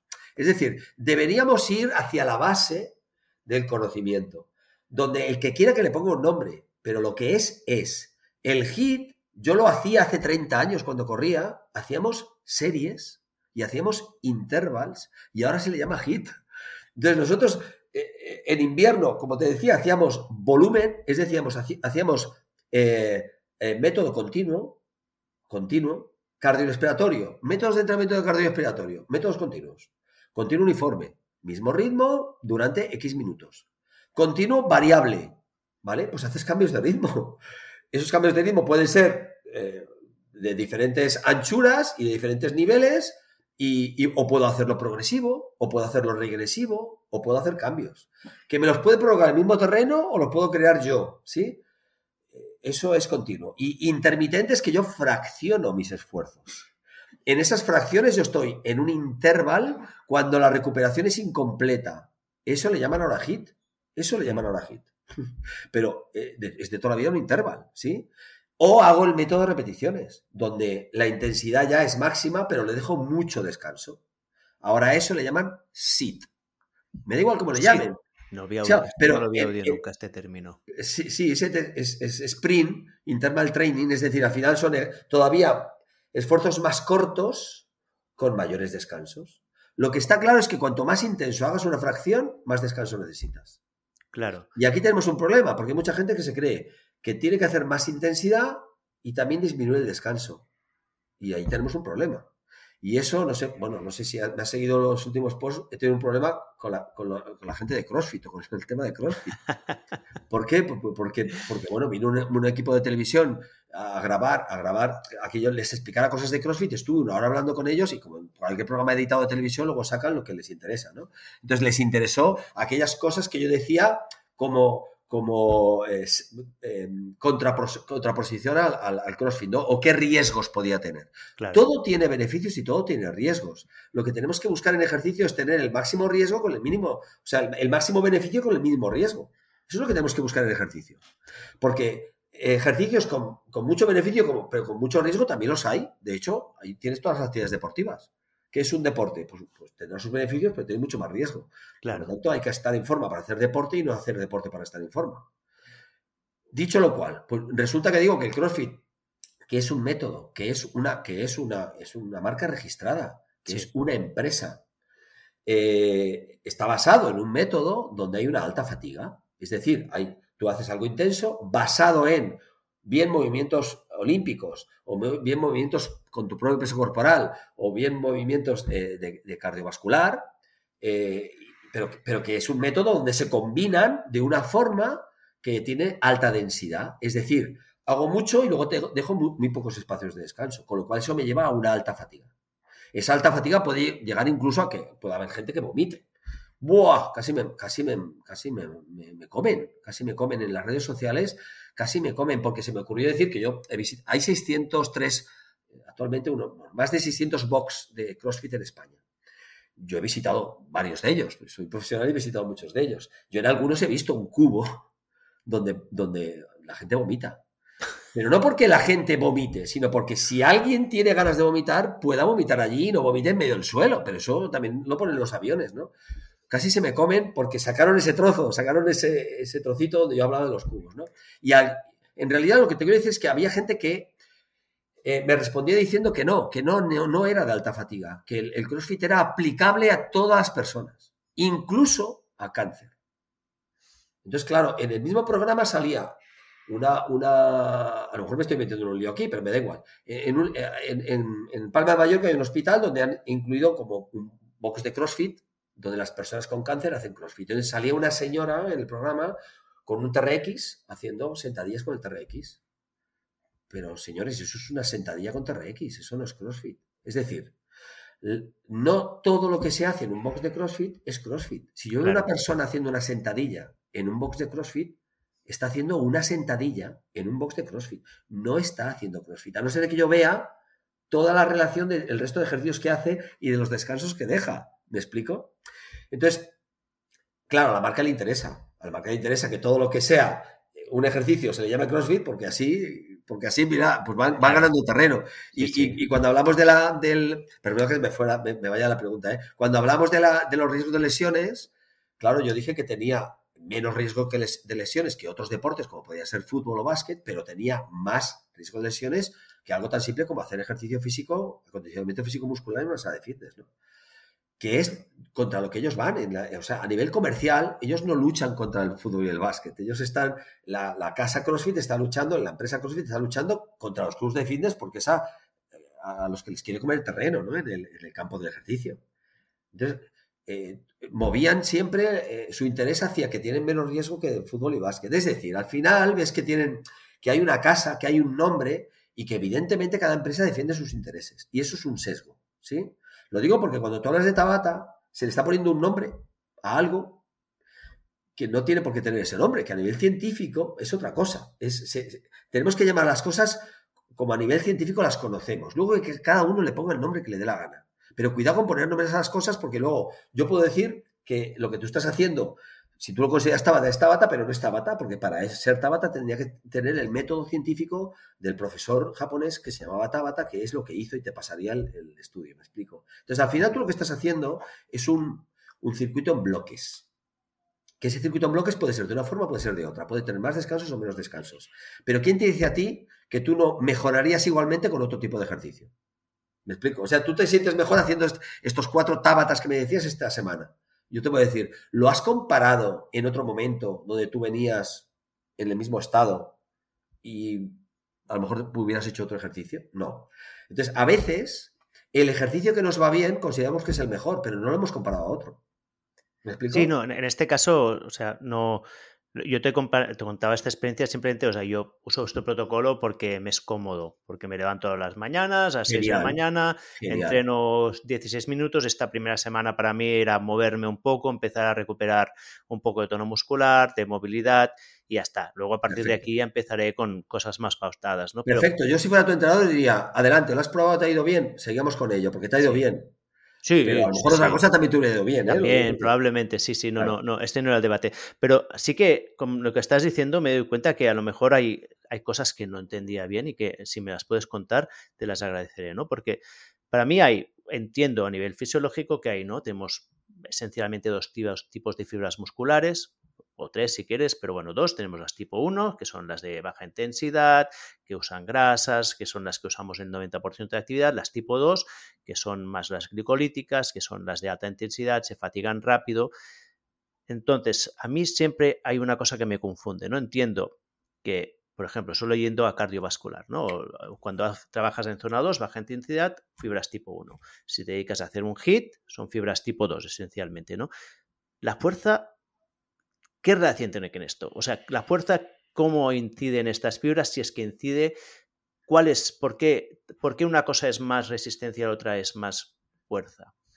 Eh, eh, una cosa es más, independientemente de las fibras que ahora hablaremos, eh, hay una limitación de un sistema en unos y una limitación de otro sistema en otros. Es decir, tú con el ejercicio cardiorrespiratorio ¿Mm? estás mejorando más tu sistema cardiorrespiratorio y tienes una posible limitación en el campo muscular. Si tú trabajas un ejercicio de fuerza, tienes más eh, beneficios a nivel neuromuscular y menos beneficios a nivel cardiorrespiratorio que los tienes. ¿sí? Lo que yo te decía antes era la gran diferencia entre uno y otro. Si solo tengo que escoger uno o el otro, si solo tengo que escoger, que ya sabemos que los dos te vas al ideal, es que uno me hace ganar mucho en cardiorrespiratorio, pero muy poco en neuromuscular. ¿Sí? Mientras que el neuromuscular me hace gastar, me, hace ganar mucho en mi aspecto neuromuscular, pero también bastante no como el cardiorrespiratorio, en el elemento cardiorrespiratorio. Si hablamos de fibras musculares, el ejercicio de fuerza puede trabajar fibra tipo 1, puede trabajar fibra tipo 2, va a depender de la dosis. Por lo tanto, va a depender no de la selección del ejercicio, porque ya estoy en fuerza, si estoy haciendo de una forma o de otra, pero sí del volumen, del índice de fatiga, de la velocidad a la cual trabaje, estoy estaré trabajando más uno u otro. Y en cardiorrespiratorio pasa igual. En cardiorrespiratorio, en función de si yo estoy haciendo más un sit, un hit o, una, o, un continuo de zona 2, estaré implementando más un tipo de fibra a otra, pero en, la, en los músculos que se están moviendo, no en otros. Es decir, si yo, mi cardiorrespiratorio es únicamente de carrera, los beneficios que yo obtenga a nivel muscular serán solo del gesto de carrera. No ni siquiera de, solo de piernas, que también, sino del gesto de carrera. Es decir, si tú una persona que está acostumbrada a correr, me da igual que haga zona 2 y que otros días haga hit y que otros días, si solamente está acostumbrada a correr y yo le hago un ejercicio de abducción o de aducción de cadera, seguramente va a tener agujetas al día siguiente. Es decir, tiene fibras que no se activan, se activan todas, pero no lo suficiente en ese gesto de carrera.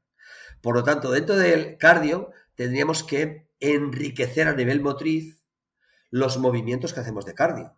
Con lo cual, lo ideal sería que un cardio fuera de carrera, otro cardio fuera de bici, otro cardio fuera de brazos. ¿De acuerdo? Es decir, que los cardios fueran diferentes para poder trabajar movimientos articulares o acciones articulares diferentes que movilizaran diferentes músculos. El gran problema cuando trabajamos con cardio es que la gente maximiza un cardio, un tipo de cardio, porque se va sintiendo mejor en ese cardio. ¿Me explico? Si yo, tú empiezas a correr, te empiezas a sentir mejor en ese cardio. ¿Por qué? Porque, claro, las mejoras son en, ese, en esa acción articular de carrera.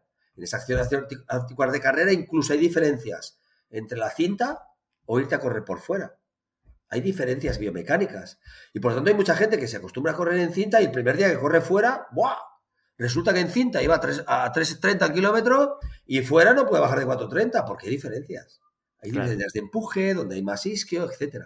Entonces, imagínate si lo pones a hacer remo. La gente que hace carrera un día que se pone a hacer remo, evidentemente tiene una buena aptitud cardiorrespiratoria, pero está haciendo acciones articulares que no son, no son las básicas de su cardio. ¿no? Entonces, de repente, estamos hablando que el cardio tendría que enriquecerse mucho, primero por tiempo y luego por acciones, para llegar a conseguir mejoras interesantes musculares generales.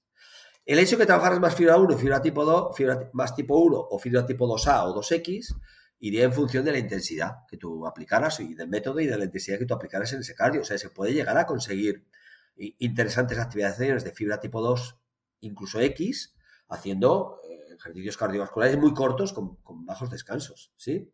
Vale. Incluso, si yo voy a una intensidad alta, eh, yo puedo estar, llegar a trabajar. ¿Sabes que cuando las fibras tipo 1 se acaban fatigando, empiezan a tirar de las fibras tipo 2? Con lo cual, se puede llegar a trabajar la fibra tipo 2 eh, agotando de alguna manera la fibra tipo 1, también. Incluso la fibra tipo 2, el lactato que crea también está aprovechado por, la, por, la, por, las, por las mitocondrias de fibra tipo 1, ¿no? Es decir, es muy complejo. Pero en realidad eh, eh, es un trabajo mucho más complejo para ganar a nivel neuromuscular si lo hago a través del cardio, evidentemente, que si lo hago a través del neuromuscular. No sé, me, me lleva, y si nos vamos a fuerza, ¿no? O sea, dejamos el sistema cardiovascular en segundo plano y nos centramos en la musculatura propiamente dicha. Correcto. dentro del trabajo, podríamos decir, mm, como lo que decíamos en Mammoth Hunters, ¿no? Que es lo que podríamos llamar a autocarga, buscar fatiga alta con descansos, ¿no? Un interválico, versus un trabajo clásico de fuerza, ¿no? De repeticiones, que vas haciendo descansos, intentar llegar al fallo muscular al último. ¿Cuál, sería la diferencia a nivel de adaptación? Hombre, hay muchas diferencias. Primero hay diferencias, como decíamos al principio, de adherencia, ¿no? Mm. Porque claro, trabajar con bajos descansos y con altas repeticiones va a significar un índice de fatiga alto. Hmm. ¿Qué es el índice de fatiga? Mucha gente me lo pregunta. ¿Tú cómo ¿Qué es el índice de fatiga? El índice de fatiga es, es la, la- la pérdida de velocidad en la serie. Es decir, si tú haces una serie a máxima velocidad, la primera o segunda repetición a máxima velocidad, la- el- eh, o una velocidad concreta, la relación entre esa velocidad de la primera repetición o segunda y, el, y la pérdida de velocidad del resto de repeticiones te va a llevar a que cuanta más pérdida de velocidad tengas, mayor índice de fatiga tengas. Es decir, si yo cuantas más repeticiones haga, más fatiga tengo. Chimpún, no hay más. ¿Por qué? Porque pierdo velocidad. Mm. Por lo tanto, para la ganancia de fuerza como tal, porque fuerza solamente hay una, fuerza es fuerza, no es fuerza máxima, fuerza explosiva, fuerza resistencia, no. Fuerza hay una. A partir de que hay una, tú puedes entrenar esa fuerza Esto mediante lo podría métodos- decir un, Jedi, ¿eh? De fuerza solo hay una. Es que eso podría ser perfectamente, pero es que fuerza solo hay una, me hace gracia, ¿no? Es como si, Sí, sí. como si dijéramos que resistencia cardiorrespiratoria hay varias. No, no, hay una. Y se mide mediante el V2 Max. Vale. Y, y la fuerza eh, se mide mediante, mediante un ejercicio de fuerza. O sea, mediante, a ver, vamos a ver cuánta fuerza tienes. Y por lo tanto, otra cuestión será que nos interese más por el deporte que hagamos o por lo que sea, pues que haya un componente de resistencia a esa fuerza. Es decir, que tú puedas mantener durante un tiempo determinado una serie de movimientos que requieren de fuerza. Acabaríamos haciendo cardio. ¿Qué es el cardio? Movimientos repetitivos de un gesto de fuerza. Si tú haces una zancada, pues tú repites mil veces esa zancada, estás haciendo cardio. ¿Me Vale. explico? Es decir, tú imagínate haciendo zancadas en tu comedor. Vale, tú estás haciendo zancadas, las estás haciendo más lentas porque son más profundas. Vale, tú te vas a correr, estás haciendo exactamente lo mismo.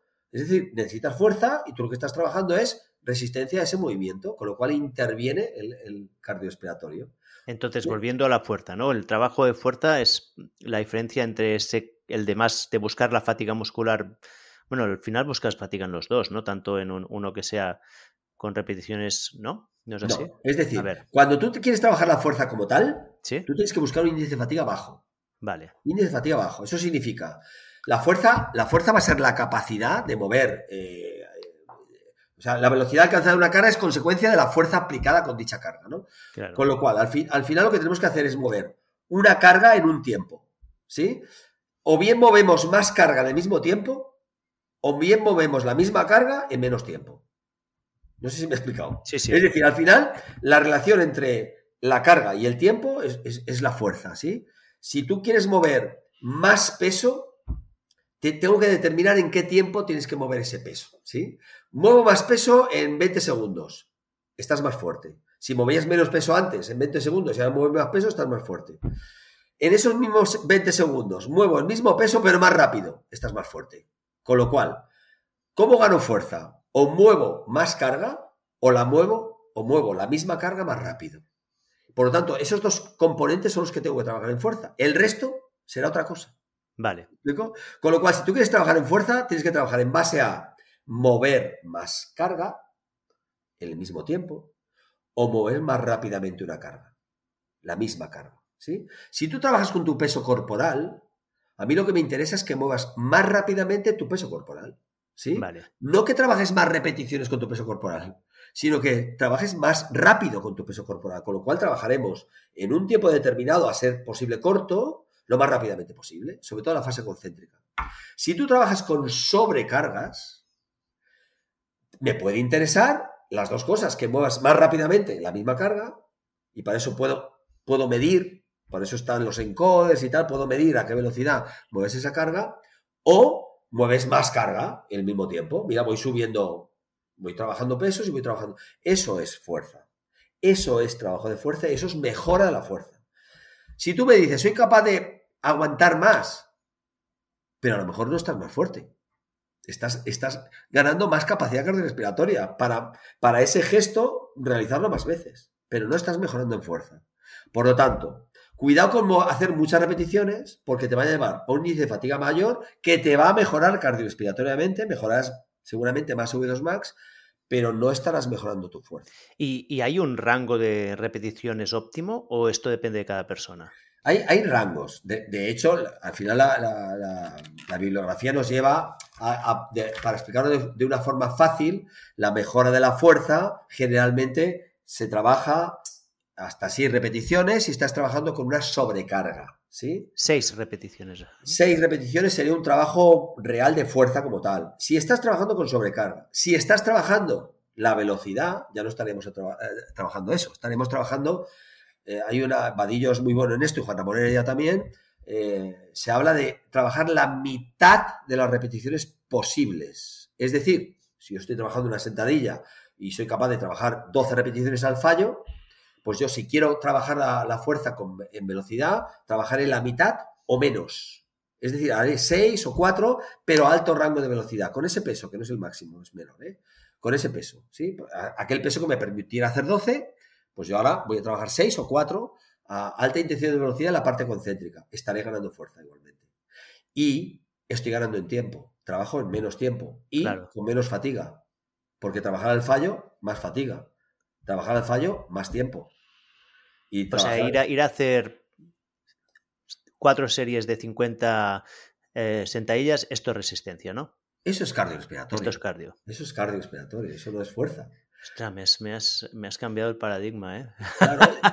¿Sabes qué pasa? Que es que a fuerza se le llama todo, pero al final hay un momento donde fuerza y cardio se mezclan. Sí, sí, claro. Habrá que, habrá que decir, no, cuidado. Aquí hay un componente de cardio y un componente de fuerza. Entonces, eh, tú me estás. Imagínate que esto es así, ¿eh? Y tú me estás preguntando por este dedo y por este dedo. Esto es cardio, esto es fuerza. Lo de en medio es una mezcla. claro que necesitas fuerza para hacer cardio. Claro que necesitas una actitud cardiorrespiratoria si quiero trabajar muchas repeticiones de fuerza pero estamos haciendo una mezcla. ¿Es interesante la mezcla? Puede ser interesante para determinadas personas, por eficacia de tiempo, entrenamiento concurrente, pero puede ser no interesante para aquellas personas con patologías que tienen una pérdida de fuerza mucho mayor que de cardiorrespiratoria, que también la tienen, ¿eh? Por ejemplo, tú me, hablas antes de pacientes con cáncer, que cursan cáncer. Claro, tienen un V2 max bajísimo también. Y además cursan muchos de ellos con sarcopenia e incluso caquexia, es decir, una pérdida de masa muscular Claro que si vienen a un centro y tienen entrenador, hay que trabajar ambas cosas. Le montaré una bici, zona 2, muy suavito, trabajaremos fuerza. Pero tú imagínate que no vienen a tal y que no vienen y dicen, dime, quiero empezar por algo, dime uno de los dos. Vamos a trabajar fuerza. ¿Por qué? Porque es la que te levanta de la silla. La fuerza te va, o al de la cama. Claro, yo, claro. yo cuando voy a una unidad clínica les enseño ejercicios de fuerza para encamados para personas en cama. ¿Por qué? Porque si no hace ejercicio de fuerza no se pueden sentar. Y ahora ejercicios para personas en sedestación, que estén sentadas. ¿Por qué? Porque si no hace ejercicio de fuerza no se pueden poner de pie. Y ahora que están de pie, ejercicio de fuerza para poder hacer cardio. Y cuando tú hablas de, estos ejercicios, eh, y hablando más de, gente que, con, que, esté con patologías o gente mayor, ¿Tiendes más a ejercicios analíticos o, prefieres ejercicios que sean a multigrupo muscular? Depende del contexto. Yo me he encontrado con personas con obesidad mórbida, 210 kilos, que no pueden hacer poliarticulares, biarticulares. Entonces los tengo que tener sentados haciendo monoarticulares. Y ya empiezan a ganar. Empiezan a ganar fuerza a nivel monoarticular, menos incluso imposible que trabajen eh, una sentadilla, o sea, tienen que trabajar una extensión de rodilla, eh, trabajar isometrías, es decir, depende mucho del contexto del paciente, pero eh, lo ideal en personas que pueden estar de pie y pueden hacer vía articular es que hagan primero acciones motrices básicas, empuje de piernas, empuje de piernas, una acción motriz básica. ¿Por qué? Porque tenemos que pensar, muchas veces pensamos en rendimiento con los que hacemos ejercicio pero a mí lo que me ha enseñado mucho la patología es ver a personas que están deseando levantarse de una silla. ¿Sí? Cuando alguien está deseando levantarse de una silla, te queda claro qué ejercicio es el más, más importante en ese momento. Porque no es el ejercicio de cardiovascular, es el ejercicio de poderse levantar de una silla. ¿Quién te levanta de una silla? Las piernas. Claro. ¿Con qué? Con los cuádriceps. Entonces, o si la persona no puede levantarse, tengo que empezar haciendo extensiones. Extensiones de cuádriceps para trabajar en cuádriceps. Olvídate del isquio, olvídate del glúteo porque no se puede levantar, tienen que trabajarlo, tienen que, trabajar primero aquello que le permita levantarse. Y si están tumbados, seguramente incluso es más fácil para trabajar glúteo, elevando cadera, pero tenemos que ser muy conscientes de la situación personal de las personas a las cuales nos piden consejo o nos piden prescripción de ejercicio. Y a veces creemos que todo el mundo está en nuestro contexto. Y es que es una de las cosas que me ha enseñado mucho la patología, a llegar, a llegar a estar delante de alguien que está en una cama y decir, dime qué tengo que hacer que en la cama. Y, yo a veces esto lo explico a técnicos y me dicen, hostia, ejercicio es una cama. No sé y no saben ejercicios de una cama. O sea, pueden saber mil variantes de sentadilla, que es el peso rumano, el peso muerto rumano, el peso y, que, que, esto es más bisagra de rodilla, esto es más bisagra, y, y lo, les pone delante de una persona encamada y dicen, pues no sé, ¿qué puedo hacer en una cama? Nada, no, no, nada, no, puede hacer mucho. La tienes que levantar finalmente y poner, eh, poner una silla, y luego de ahí a ponerse de pie.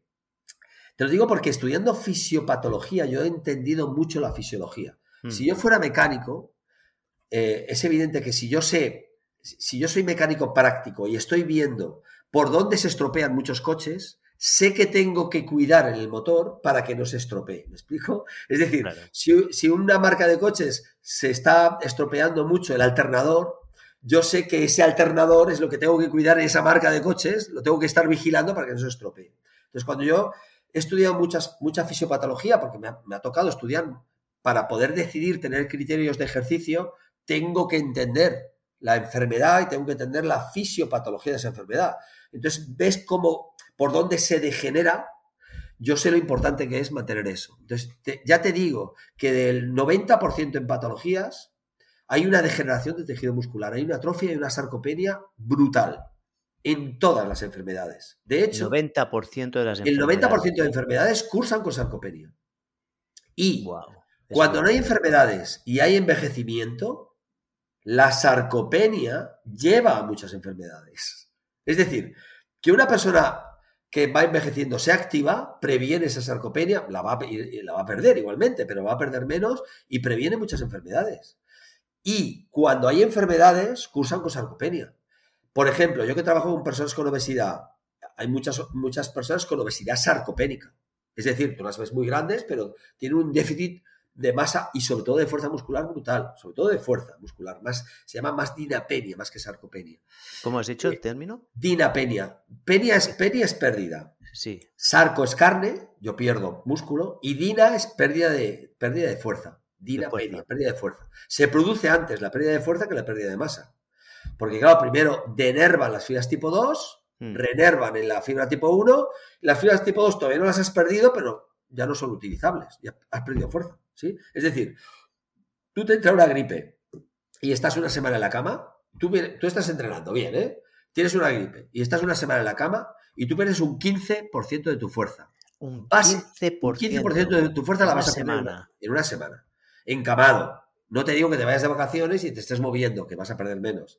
Pero una persona eh, encamada con una enfermedad X, que, le, que esté encamado una semana pierde un 15% de la fuerza. básicamente. brutal, ¿eh? Brutal. Básicamente, pero no pierde masa, pierde un 5%, entonces un 5% de masa, pero un 15% de fuerza. O sea, se pierde de 3 a 5 veces más rápido la fuerza que la, que la, que la masa. Y recuperar esta fuerza se puede, o sea, eh, ¿se puede ganar al mismo ritmo que se pierde? O sea, si es una persona que no.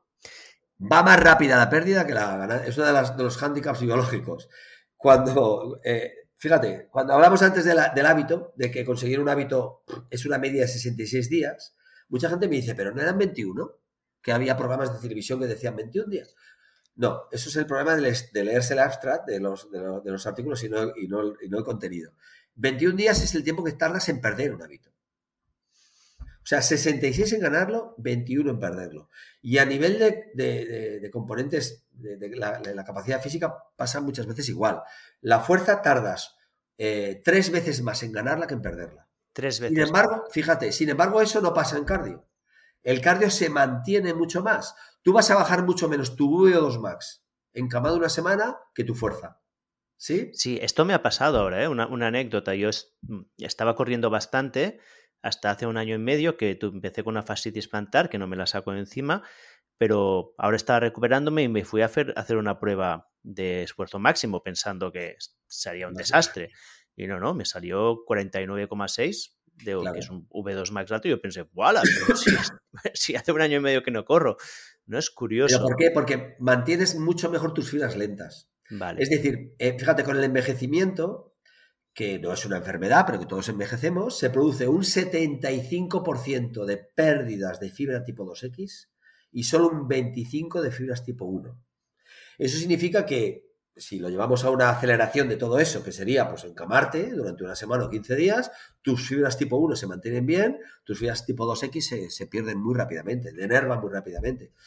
Con lo cual, cuando yo veo estas cosas en, en patologías, sé qué importante es trabajar la fuerza y además trabajar la potencia, más que la fuerza. Es decir, trabajar el componente de fibra rápida, porque es lo primero que se pierde. Siendo importante todo, cuando tú ves que en enfermedades se pierden unas cosas muy rápidamente, son las primeras que tengo que trabajar. O sea, si yo trabajo con adultos mayores, yo sé que el adulto mayor, aunque esté sano, está perdiendo fibra tipo 2X. Por lo tanto, si yo no tengo que hacer un ejercicio, tengo que priorizar el entrenamiento que active o que recupere esas fibras tipo 2X. Por tanto, tengo que trabajar ejercicio de fuerza y con la más alta intención de velocidad en personas mayores. Porque es lo que le va a evitar caerse. Yo creo que este es el, argumento más importante para trabajar la fuerza con la edad, que es este, ¿no? Que es que la fuerza es lo que se pierde más rápido. la resistencia tienes más margen, digamos, un poco más. Y la, fuerza entendida tal como te la, te ha planteado, que es la capacidad de mover más peso o moverlo más rápido no la capacidad de aguantar una caminata. Claro que hay mucha gente mayor que dice, me voy a caminar dos horas. Sí, sí, se va a caminar dos horas, fibra lenta. Entonces llega a su casa y no puede subir las escaleras. No sube las escaleras porque necesita fibra tipo 2. Para subir una escalera necesita fuerza, es decir, potencia para subir la escalera y, y le cuesta mucho subir las escaleras. Entonces, en las personas mayores lo que ocurre es que se encuentran mejor trabajando fibra lenta porque es lo que tienen pero no es lo más eficaz para ellos. Lo más eficaz es trabajar la fibra tipo 2X, ¿me explico? Y eso, y eso es absolutamente lo mismo en personas más jóvenes, porque van a perder la fibra tipo 2X. Cuanto más, más activación, más te acostumbres, más te habitúes a trabajar esa velocidad en la fuerza, esa potencia, complementándola evidentemente también con trabajos de cardio y tal, mm, más sano vas a estar en tu vejez. Es así, es que por eso te decía que lo, importante no es ver a personas sanas y decir que es, lo, que es lo ideal, sino que trabajando con personas con patologías me doy cuenta de lo primero que pierden y por eso es lo que le doy más importancia incluso en personas sanas también, para que no lleguen a esa pérdida tan brutal. Porque es que una persona mayor cuando se tropieza ve que se cae, pero es que no puede hacer nada, porque no tiene eh, fibra rápida para adelantar la pierna. Entonces cae y claro, se rompe un hueso y se rompe un fémur, se rompe una cadera y en cama. Y si en cama una persona mayor, imagínate la atrofia que empieza. Va mucho Es todo un pez que se muerde la cola. No quiero que los abuelos se caigan. Por lo tanto, trabajo fuerza. Y no solo la fuerza con muchas repeticiones, suavita. No, no. Trabajo o bien con peso o bien con velocidad. O bien con las dos cosas. Un día trabajo con toda la carga que pueda y otro día trabajo con menos carga pero con la alta intención de velocidad. Y estoy trabajando la capacidad fundamental que es la fuerza y de la forma adecuada que es intentar, intentando minimizar eh, que no pierdas el tipo 2X tan importantes ¿no? para la salud. Wow, es, brutal, ¿eh? Felipe, lo que me estás contando es como mind blowing que dicen en, inglés, ¿no? O sea, es súper potente y, creo que hasta de aquí sacaré algunos clips que colgaré en redes porque. Ahí vas a estar en esa barra que me detrás vas a trabajar las dominadas súper rápidas, vas a hacer pocas pero súper rápidas. sí, por una pregunta, cortando un poquito, ¿cómo vas de tiempo tú? Yo voy bien de tiempo. Me sí, me quedan media horita. Sí, no, quiero alargarme tanto, ¿no? Pero como ya llevamos una hora y cincuenta minutos. Sí, es que claro. Sí, cuando, nos metemos. cuando algo emociona y te gusta, tú empiezas a hablar y puedes estar seis horas hablando. No, no, a mí me encanta. Pero para no alargarnos muchísimo más, que a lo mejor lo que podemos hacer otro día es hacer otra conversación, ir aún más a detalle estos temas, es, hay ya un par de preguntas que hay cosas que yo te he escuchado decir que tengo un interés personal a ver si me das un consejo.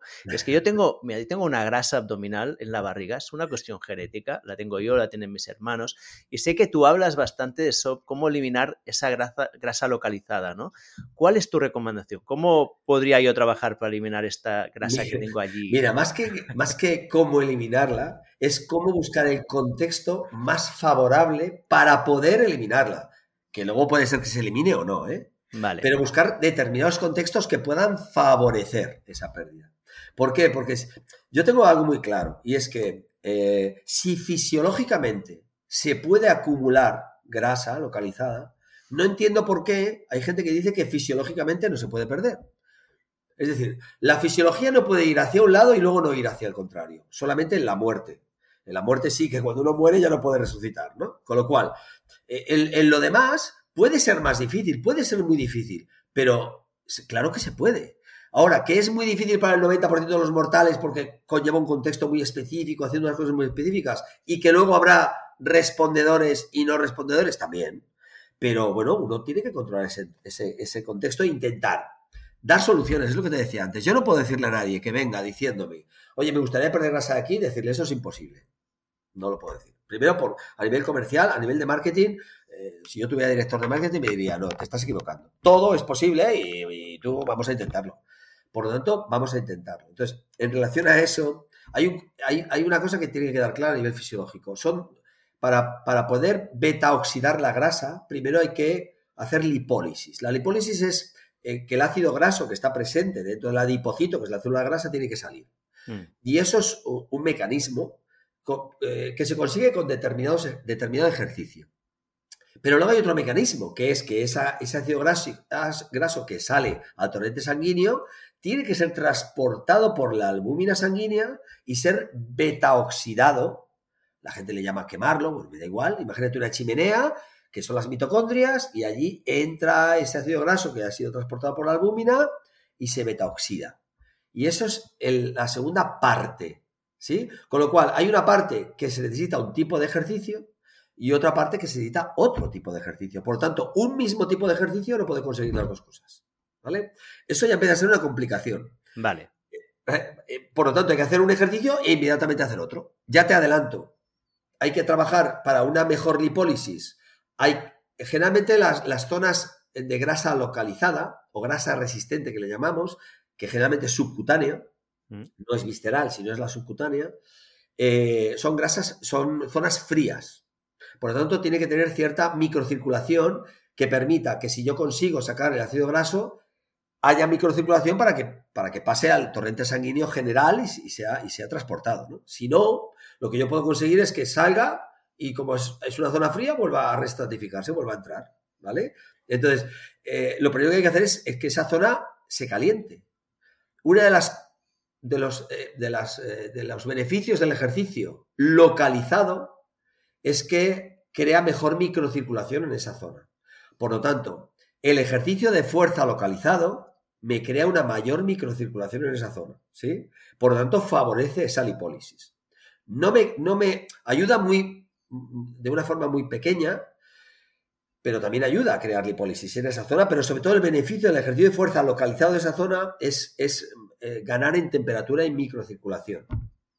¿Qué es lo que me crea lipólisis? La lipólisis en esas zonas hay que entender el adipocito. El adipocito tiene una membrana. Esa membrana tiene receptores.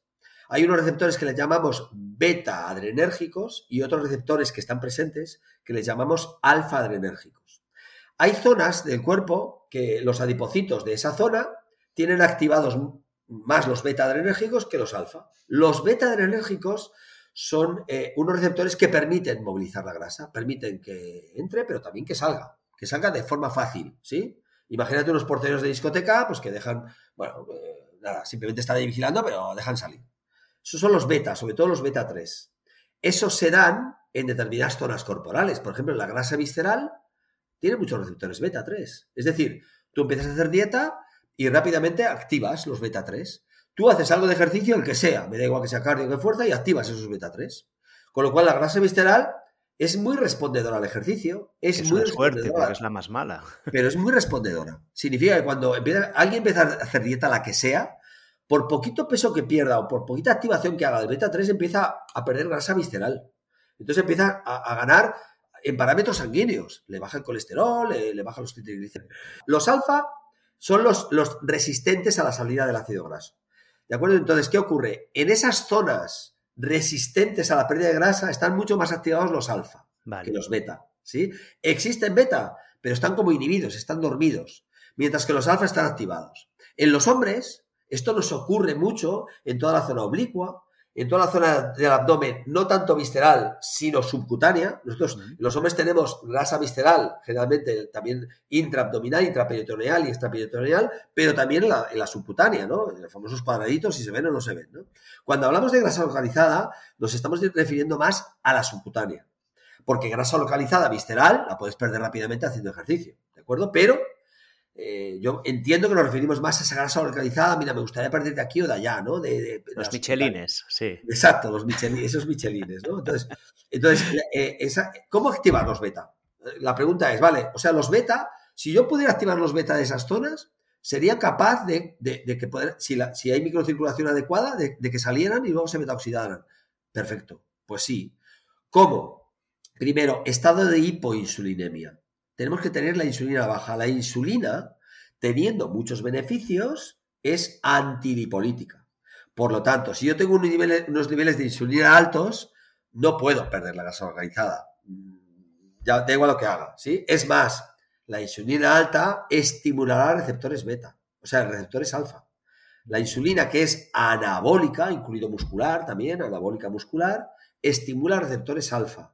Por lo tanto, es antilipolítica. O sea, dieta keto fantástico contexto metabólico, ¿no? Claro, entonces la dieta keto que tiene, la dieta keto tiene hipoinsulinemia, contexto genial para crear lipólisis, para, no para crear lipólisis, para activar beta 3, ¿sí? Bueno, Ideal. lo cumplo. Ideal para activar beta 3. El ayuno también sirve, mucha gente en ayunas, hace algún el ejercicio que ahora te comentaré, no otro, para poder también trabajar esa grasa localizada. Pero claro, eh, luego depende de, tu propio metabolismo y de tu código genético el que realmente puedas activar más betas o menos betas. Pero como mínimo tienes que intentar ese contexto. Si no intentas ese contexto y dices que es imposible, estás mintiendo. No, no, posible es. Imposible no es, es posible. Ahora, dentro de, lo posible, cada persona es un mundo, le cuesta más o menos entrar en cetosis, le cuesta más o menos hacer ejercicio en ayunas y puede ser que luego, incluso haciéndolo, sea menos o más respondedor. Vale, por lo tanto, ayunas o keto, ideal. Si además estimulas receptores beta 3 con algún estimulante, como puede ser la cafeína o la teína, pues también es interesante. Muy bien. Si además eres capaz de ganar, de ganar microcirculación con alguna crema, pues también ganas. es decir, o una cosa así. Claro, mucha gente dice, ah, esas cremas no sirven para nada. Es que estamos en lo mismo. O sea, el sí y el no son dos palabras que necesitan explicación. Y a veces decimos sí eh, demasiado tarde y no demasiado pronto.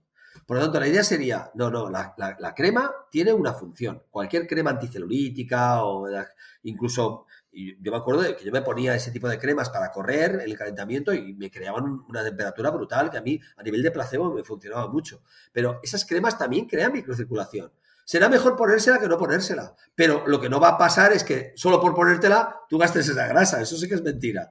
Pero en ese contexto donde tú estás en hipoinsulinemia, sea con que en cetosis, sea en ayuno, donde ya estás estimulando los beta 3, donde además incluso puedes ayudar tomando algo de café o pastillas de cafeína o de teína, donde además puedes ganar en microcirculación poniéndote alguna cremita de este tipo, donde además vas a hacer algún ejercicio de esa zona muscular no tanto para gastar la grasa, sino para activar todavía más la microcirculación. Y ejercicio de fuerza en este caso. Ejercicio de fuerza localizado. Vale. Yo quiero perder grasa de tríceps, tengo que trabajar el tríceps. Yo quiero perder grasa de, las cartucheras, tengo que trabajar algún tipo de ejercicio de oblicuo. Vale. No para ganar fuerza, también vas a ganar fuerza de oblicuo, pero no para perder grasa de oblicuo, sino para que abdominales, ¿no? El contexto de, temperatura y microcirculación. Vale. E inmediatamente después vas a tener que trabajar un cardio suave. Mm. ¿Por qué? Porque ya he creado todo ese contexto de lipólisis y ahora lo que hago con un cardio suave inmediatamente y después es vasodilatar y tener una capacidad beta oxidativa mayor. ¿De acuerdo? Por lo tanto, en resumen, si estoy en ayunas o en ceto o en keto y además tomo algún estimulante o además y o además pongo alguna cremita en esa zona y hago ejercicio localizado, no de gran entrenamiento, sino simplemente para aumentar temperatura de esa zona, podemos hablar de tres, cuatro series de, la zona que, quieras, eh, y luego le sumo un mínimo de 10-15 minutos de un cardio suave zona 2, estoy maximizando esa posibilidad de, pérdida de grasa localizada. Otra cosa es que luego sea más respondedor o menos. En el momento que yo termino el ejercicio, debo estar también un tiempo sin ingerir cuanto más tiempo estés con la insulina abajo, más metaoxidación hay, ¿sí? Por lo tanto, no es lo mismo acabar de hacer el cardio y ponerte a desayunar y pegar el subidón de insulina que no hacerlo. Y tampoco es igual desayunar unas cosas que no te suba insulina o desayunar otras. Aunque mucha gente dice, bueno, pues entonces desayuno proteína. Cuidado, porque la proteína también sube la insulina. ¿vale? O sea, es insulina también. Y si te tomas un batido, todavía más. Con lo cual, pues, con pues, tranquilidad. Mira, mira, Felipe, yo soy una de mis fortalezas en la vida es que soy un experimentador. Voy a probar este protocolo en mí. Además, ahora como voy a estar dos meses en cetosis y estoy practicando ayunos, me levantaré por la mañana y añadiré ahora un buen ejercicio de, abdominales. Vale, pero Oriol, te voy a decir una cosa, cuidado, no entre, es decir, eso es un protocolo para perder grasa organizada, no es un entreno.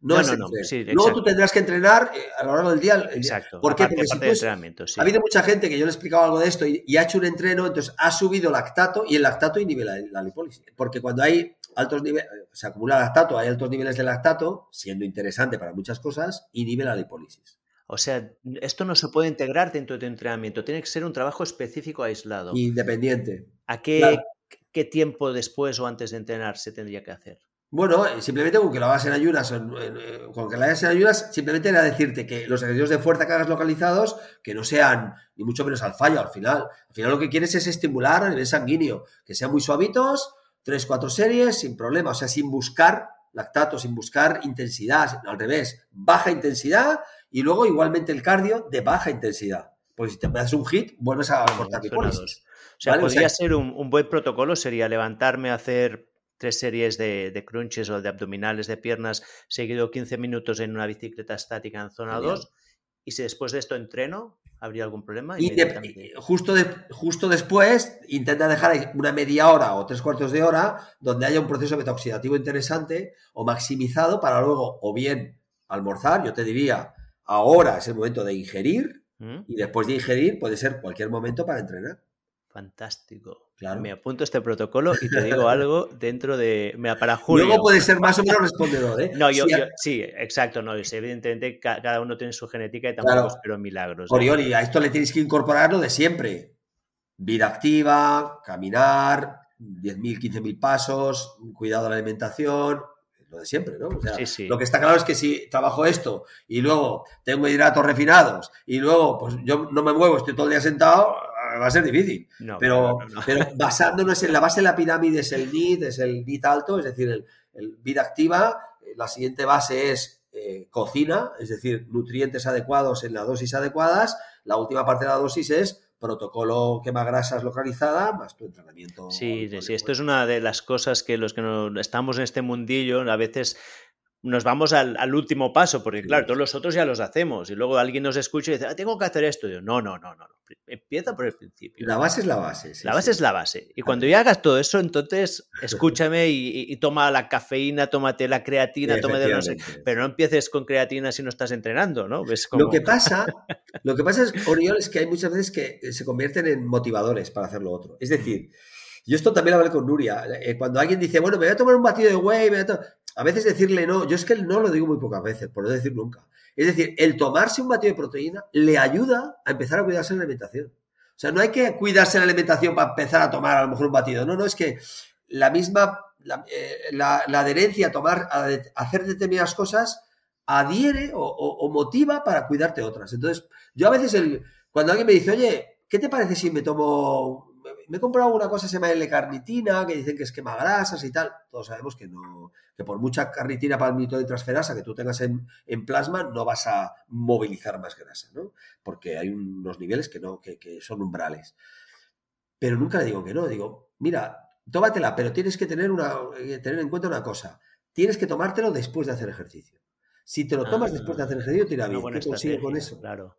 ejercicio. Claro, entonces al final la idea es no decir no a nada que les pueda motivar, sino aprovechar esa motivación para llevarlo hacia tu camino. Incluido con la suplementación. Porque su idea la tienen. O sea, esa idea ya la traen. No, te están pidiendo permiso para comprar la suplementación. Te están informando que van, a, que van a empezar a tomar eso. no se lo niegues porque te conviertes en el negador. Entonces, vale, vale, no, no, oye, genial, si te va bien, genial. Ahora bien, ten en cuenta que, y ahí es donde le impones el ejercicio, que se lo tome antes, después, entonces ahí ya es un adherente al ejercicio. Claro, me gusta, me gusta, buena estrategia. Escucha, Felipe, para, me encanta esta conversación y, y, me estaría horas, ¿eh? pero para no, para que la gente que nos está escuchando no se duerma sí, bueno, y no termine con el ¿Quién, podcast. quién es capaz de escuchar dos horas y pico de, de conversación? Pero bueno, no pasa nada. Buah, sí, yo, los escucho, ¿eh? yo son los podcasts que escucho son estos y, y como más vamos al detalle, más me emociono. Pero bueno, entiendo que en algún momento tenemos que cerrar y me gustaría cerrar con, con algunas preguntitas de esas que, que son estilo Tim Ferris, no sé si lo conoces. Sí, hombre. Y quería empezar con una pregunta que es ¿cuál es el hábito o comportamiento que has cambiado en los últimos meses o años y qué impacto significativo ha tenido en tu vida? Eh, Mira, me dices a nivel personal. A nivel personal, tuyo. Mira, a nivel personal, yo eh, eh, me he acostumbrado a seguir eh, hábitos saludables en relación a mi edad. Te explico. De joven, uno puede beber, muchas veces alcohol por un ámbito social, puede salir de noche. Es, el mundo de noche, pues el lóbulo prefrontal en la adolescencia y la juventud la tienes todavía inmaduro y entonces te da igual los ritmos circadianos y te da igual todo. Yo a partir de los 35 o por ahí empecé a darme cuenta del ritmo circadiano, lo que significaban los ritmos circadianos en mi salud. Entonces empecé a hacer mucho caso a los ritmos circadianos y creo que detrás de los ritmos circadianos hay muchos hábitos de salud y súper interesantes si haces caso al, cir- al circadianismo. Es decir, comer de día, no comer, eh, comer lo mínimo de noche, eh, activarte con ejercicio lo antes posible, con lo cual vas a mejorar tu calidad de sueño. Si sales de noche, sabes que al día siguiente vas a tener problemas. Es decir, yo, mira, yo, y además yo es que cada vez que tengo más edad lo noto más. Eh, yo, yo salgo muy poco ahora de noche, yo soy ya persona de día. Personas maduras también, precisamente por seguir, por, por oír al ritmo circadiano, nuestro ritmo circadiano, pues como va a ser, primero porque ya no te interesa tanto la noche, pero segundo es que yo hay veces que me acuesto a la una o la una y media de la mañana sin haber bebido absolutamente nada, ni un gramo de alcohol, y me levanto con resaca. O sea, eso me significa que mi cuerpo se ha acostumbrado a los ritmos circadianos. Entonces yo creo que el, el mayor cambio que yo he sentido en mi vida ha sido hacer caso al ritmo circadiano, porque por detrás me ha llevado hábito de, nutrición, determinados alimentos de temporada y además comerlos en determinados momentos del día y no en otros.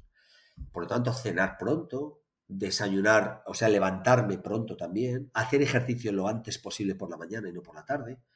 Todo eso me ha ido llevando a, a- evidentemente, eso, si haces caso al ritmo circadiano y empiezas a cuidar tu salud en relación a eso, yo no, nunca he fumado, pero, pero mucha gente, como ya hace ese, esfuerzo de hacer caso al ritmo circadiano, lo que te decía antes, ¿no? Empieza a dejar de fumar, empieza a dejar de beber, porque la bebida la, la toman preferentemente de noche, aunque ya hay mucha gente también que la toma de día, pero empiezan a darle cuenta a otras cosas, ¿no? Yo siempre he entendido que prohibir no, no, no sirve, es decir, negar no sirve, y es mejor ser positivos. Si a alguien yo le inculco hábitos positivos, sé que empieza a dejar los negativos. O sea, yo a nadie le digo, le digo es malo fumar, porque todo el mundo sabe que es malo fumar. Por lo tanto, yo no me tengo que convertir en, en alguien que dice más de lo mismo. El que fuma ya sabe que es malo. Pero si yo le inculco un hábito de salud, eh, inmediatamente empieza a dejar de fumar menos, o empieza a fumar menos. ¿eh? O sea, y, si hace caso a su, ritmo circadiano, empieza a dejar de beber por la noche porque ya no sale. Y a lo mejor sigue bebiendo solo por el día, pero ya ha conseguido muchas cosas. O sea, inculcar hábitos positivos es mucho más eficaz, y vamos a hablar de eficacia, que eh, eh, prohibir hábitos negativos. Y yo me he dado cuenta en mi cuerpo, el ritmo circadiano para mí es una de las bases de la salud. Me encanta, yo me siento muy identificado con esto también. Otra pregunta sería, si pudieras dar un consejo a tu yo joven, ¿cuál sería? eh, dar menos importancia. Yo, claro, yo, yo, viví mucho el rendimiento deportivo y yo me estresé mucho con, el la, con la competición. La competición deportiva conlleva una responsabilidad, sobre todo si, pues si eres, si eres seleccionable ¿no? para una selección catalana o española o olimpiadas, mundiales, europeos. Es un estrés que creo que, que, que, no merece la pena. Es decir, se puede competir deportivamente sin tener grandes expectativas. O sea, creo que la educación, el rendimiento deportivo debe ser mucho más importante. Debe ser mucho más importante hacerle ver a la persona que está rindiendo deportivamente que hay vida más allá que tiene que entender que eso se va a acabar, que tiene que tener una preparación a qué va a ser lo que viene con posterioridad. Eh, yo afortunadamente me di cuenta, sí, pero yo tuve muchos compañeros que no se dieron cuenta, compañeros de la sección que llegaron a suicidio. Ostras. O sea, yo me acuerdo, bueno, todo, todo el mundo conoce a Royan de waterpolo, pero el compañero mío de atletismo fue Teófilo Benito. Teófilo Benito era un atleta descomunal de mi edad, que dejó de estudiar, se dedicó al atletismo profesionalmente y acabó suicidándose a los 35 años lanzándose de una terraza de un hotel. Porque, porque cuando se le acabó la competición estaba completamente vacío. No sabía qué tenía que hacer en este mundo, ¿no? Entonces, ¿qué le diría a mí yo? A mí yo. Yo afortunadamente pude ver eso, pero eh, estresarme menos. Eh, yo tenía, yo tuve un componente de, estrés muy fuerte en la competición. O sea, yo tenía que ganar, quedarse, hacer podium. Si yo quedaba cuarto, era un, fracaso. Y eso yo lo cambiaría. bueno, de hecho, a todo el mundo que me habla que son competidores, lo primero que les digo es, tranquilo, no te estreses, disfrútalo. Es decir, que esto te sirva para que más adelante eh, te salga una sonrisa de esa época. No te salga un pensamiento de, de qué mal lo pasé, sino una sonrisa de la época, ¿no? Entonces, que sepas que tienes que disfrutar ese camino. Que el camino se disfruta, no es el llegar a ser campeón de nada, sino disfruta el camino para intentar serlo. Y si lo eres bien y si no lo eres, tampoco pasa nada. Eso es lo que yo cambiaría de mi, de mi yo, que estuve desde los 11 hasta los 20, con ese, ese estrés de rendimiento deportivo. Sí, el rendimiento puede ser deportivo en otros campos, ¿no? Y al final, si basas tu felicidad en estar en, en el 3% que está arriba, pues tienes un 97% de posibilidades de, ser infeliz, ¿no? Hay un umbral de exigencia que... es demasiado, sí. La vida son muchas cosas. Va, otra pregunta ya será la última, bueno, la penúltima, de hecho, es si hay algún libro, película o recurso que te haya impactado profundamente y que recomiendes a menudo a tus amigos. Tú me has, me has hablado de Timothy Ferris. El cuerpo perfecto en cuatro horas. Ahora ah, mira, sí, sí, el cuerpo perfecto en cuatro horas, este lo he leído, sí. Claro, ¿por qué? Porque yo me lo leí hace 15 años, que se hace un montón. Pero es un libro que es agradable leer, que te, que te saca sonrisas también y que es muy coherente. Es muy coherente con, con todo, ¿no? Con todo lo que hay. Muy bien, pues Felipe, la última pregunta que siempre hago es ah, si, quieres, si crees que hay algo que tendría que haberte preguntado que no he hecho. No, yo creo que en una conversación de dos horas se pregunta lo que se pregunta y lo que realmente te interesa a ti como, como entrevistador. O crees que puede interesar a los, a los oyentes. Pero vamos, yo te digo que podemos estar aquí 10 horas, 15 horas hablando. Sí, sí, yo, estaba aquí absorto. Yo, te puedo decir que cuando salimos, salimos de congresos, si es un congreso donde participan profesionales de ejercicio, eh, salimos de las ponencias y si nos vamos a comer estamos hablando de lo nuestro y si nos vamos a cenar seguimos hablando de lo nuestro y, yo he tenido Zooms sin, ser grabados con compañeros y, hemos estado seis horas hablando de temas. ¿eh? O sea, y ya no te digo para, hacer un paper o para hacer una publicación, donde le das mil vueltas a la publicación. O sea, los que nos gusta esto podemos estar hablando horas y horas y horas y horas. Por lo tanto, el que te entrevista pregunta aquello que cree que pregunta, que, que, le interesa a él como, como entrevistador. O sea que seguramente me has, me has hecho las preguntas que debes hacerme porque son las que tú has creído interesantes. Muy bien. Pues Felipe, ya he empezado mencionando las redes en las que estás, pero estaría bien siempre cerrar volviéndolas a recordar. Tú estás presente en Instagram, ¿no, Felipe? Sí, estoy, bueno, estoy, estoy en, cuatro. Generalmente repito el mismo post y los, lo, clavo en las cuatro redes que estoy. Sí que me faltan muchas, pero yo estoy en Facebook, que aunque se muera, como dicen que se muere el Facebook, oye, continúa ahí y, hay, y están los fieles. Luego estoy en Twitter. Es, Twitter es una red social donde se mueve mucho, mucho ámbito sanitario. Mm. Por lo tanto, creo que si hay que escoger un poco el ámbito sanitario, ejercicio de patología, hay que estar en Twitter. Que es Felipe 13, ¿no? En Twitter. Eh, Felipe Isidro 13, sí. Si pone Felipe Isidro, hay pocos. y siempre entre los dos o los primeros estoy yo. Me ven la foto y ya está, ¿no? Pero entonces Twitter está bien. LinkedIn, que es más profesional, y luego, pues Instagram, pues que llega más a gente más joven o, también más mayor, ¿eh? pero, pero por ejemplo no estoy en TikTok o en, YouTube, tengo un canal, pero no suelo hacer nada, suelo subir alguna cosa. Una vez que si salgo la tele, pues pongo el programa, pero suelo tener poco en, YouTube. Pues pondré todos los enlaces en las notas del podcast y, y así la gente que quiera seguirte que te podrá seguir. Perfecto. Yo mientras estas entrevistas y los posts ayuden a la gente, pues perfecto. Muy bien, pues muchísimas gracias, Felipe. Muchas gracias, Oriol, a ti por, por, tenerme en cuenta y por esta charla agradable que hemos tenido un par de horas o más, casi dos horas y media, no veas. Dale, hasta luego, Oriol. Y así termina otro episodio de Gente Interesante.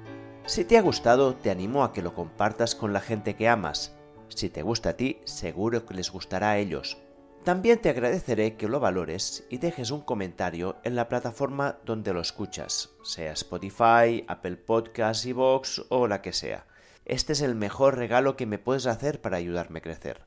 Por cierto, aparte de este podcast, publico una newsletter semanal donde cuento estrategias para vivir más y mejor. Es gratis, fácil de apuntarte y también darte de baja. Me encontrarás en oriolroda.com y hay más de 70.000 personas que están suscritas. Y finalmente me puedes seguir en redes sociales buscando simplemente Oriol Roda. Y con esto termino. Nos vemos la semana que viene. Mientras tanto, cuídate a ti y si puedes a alguien más.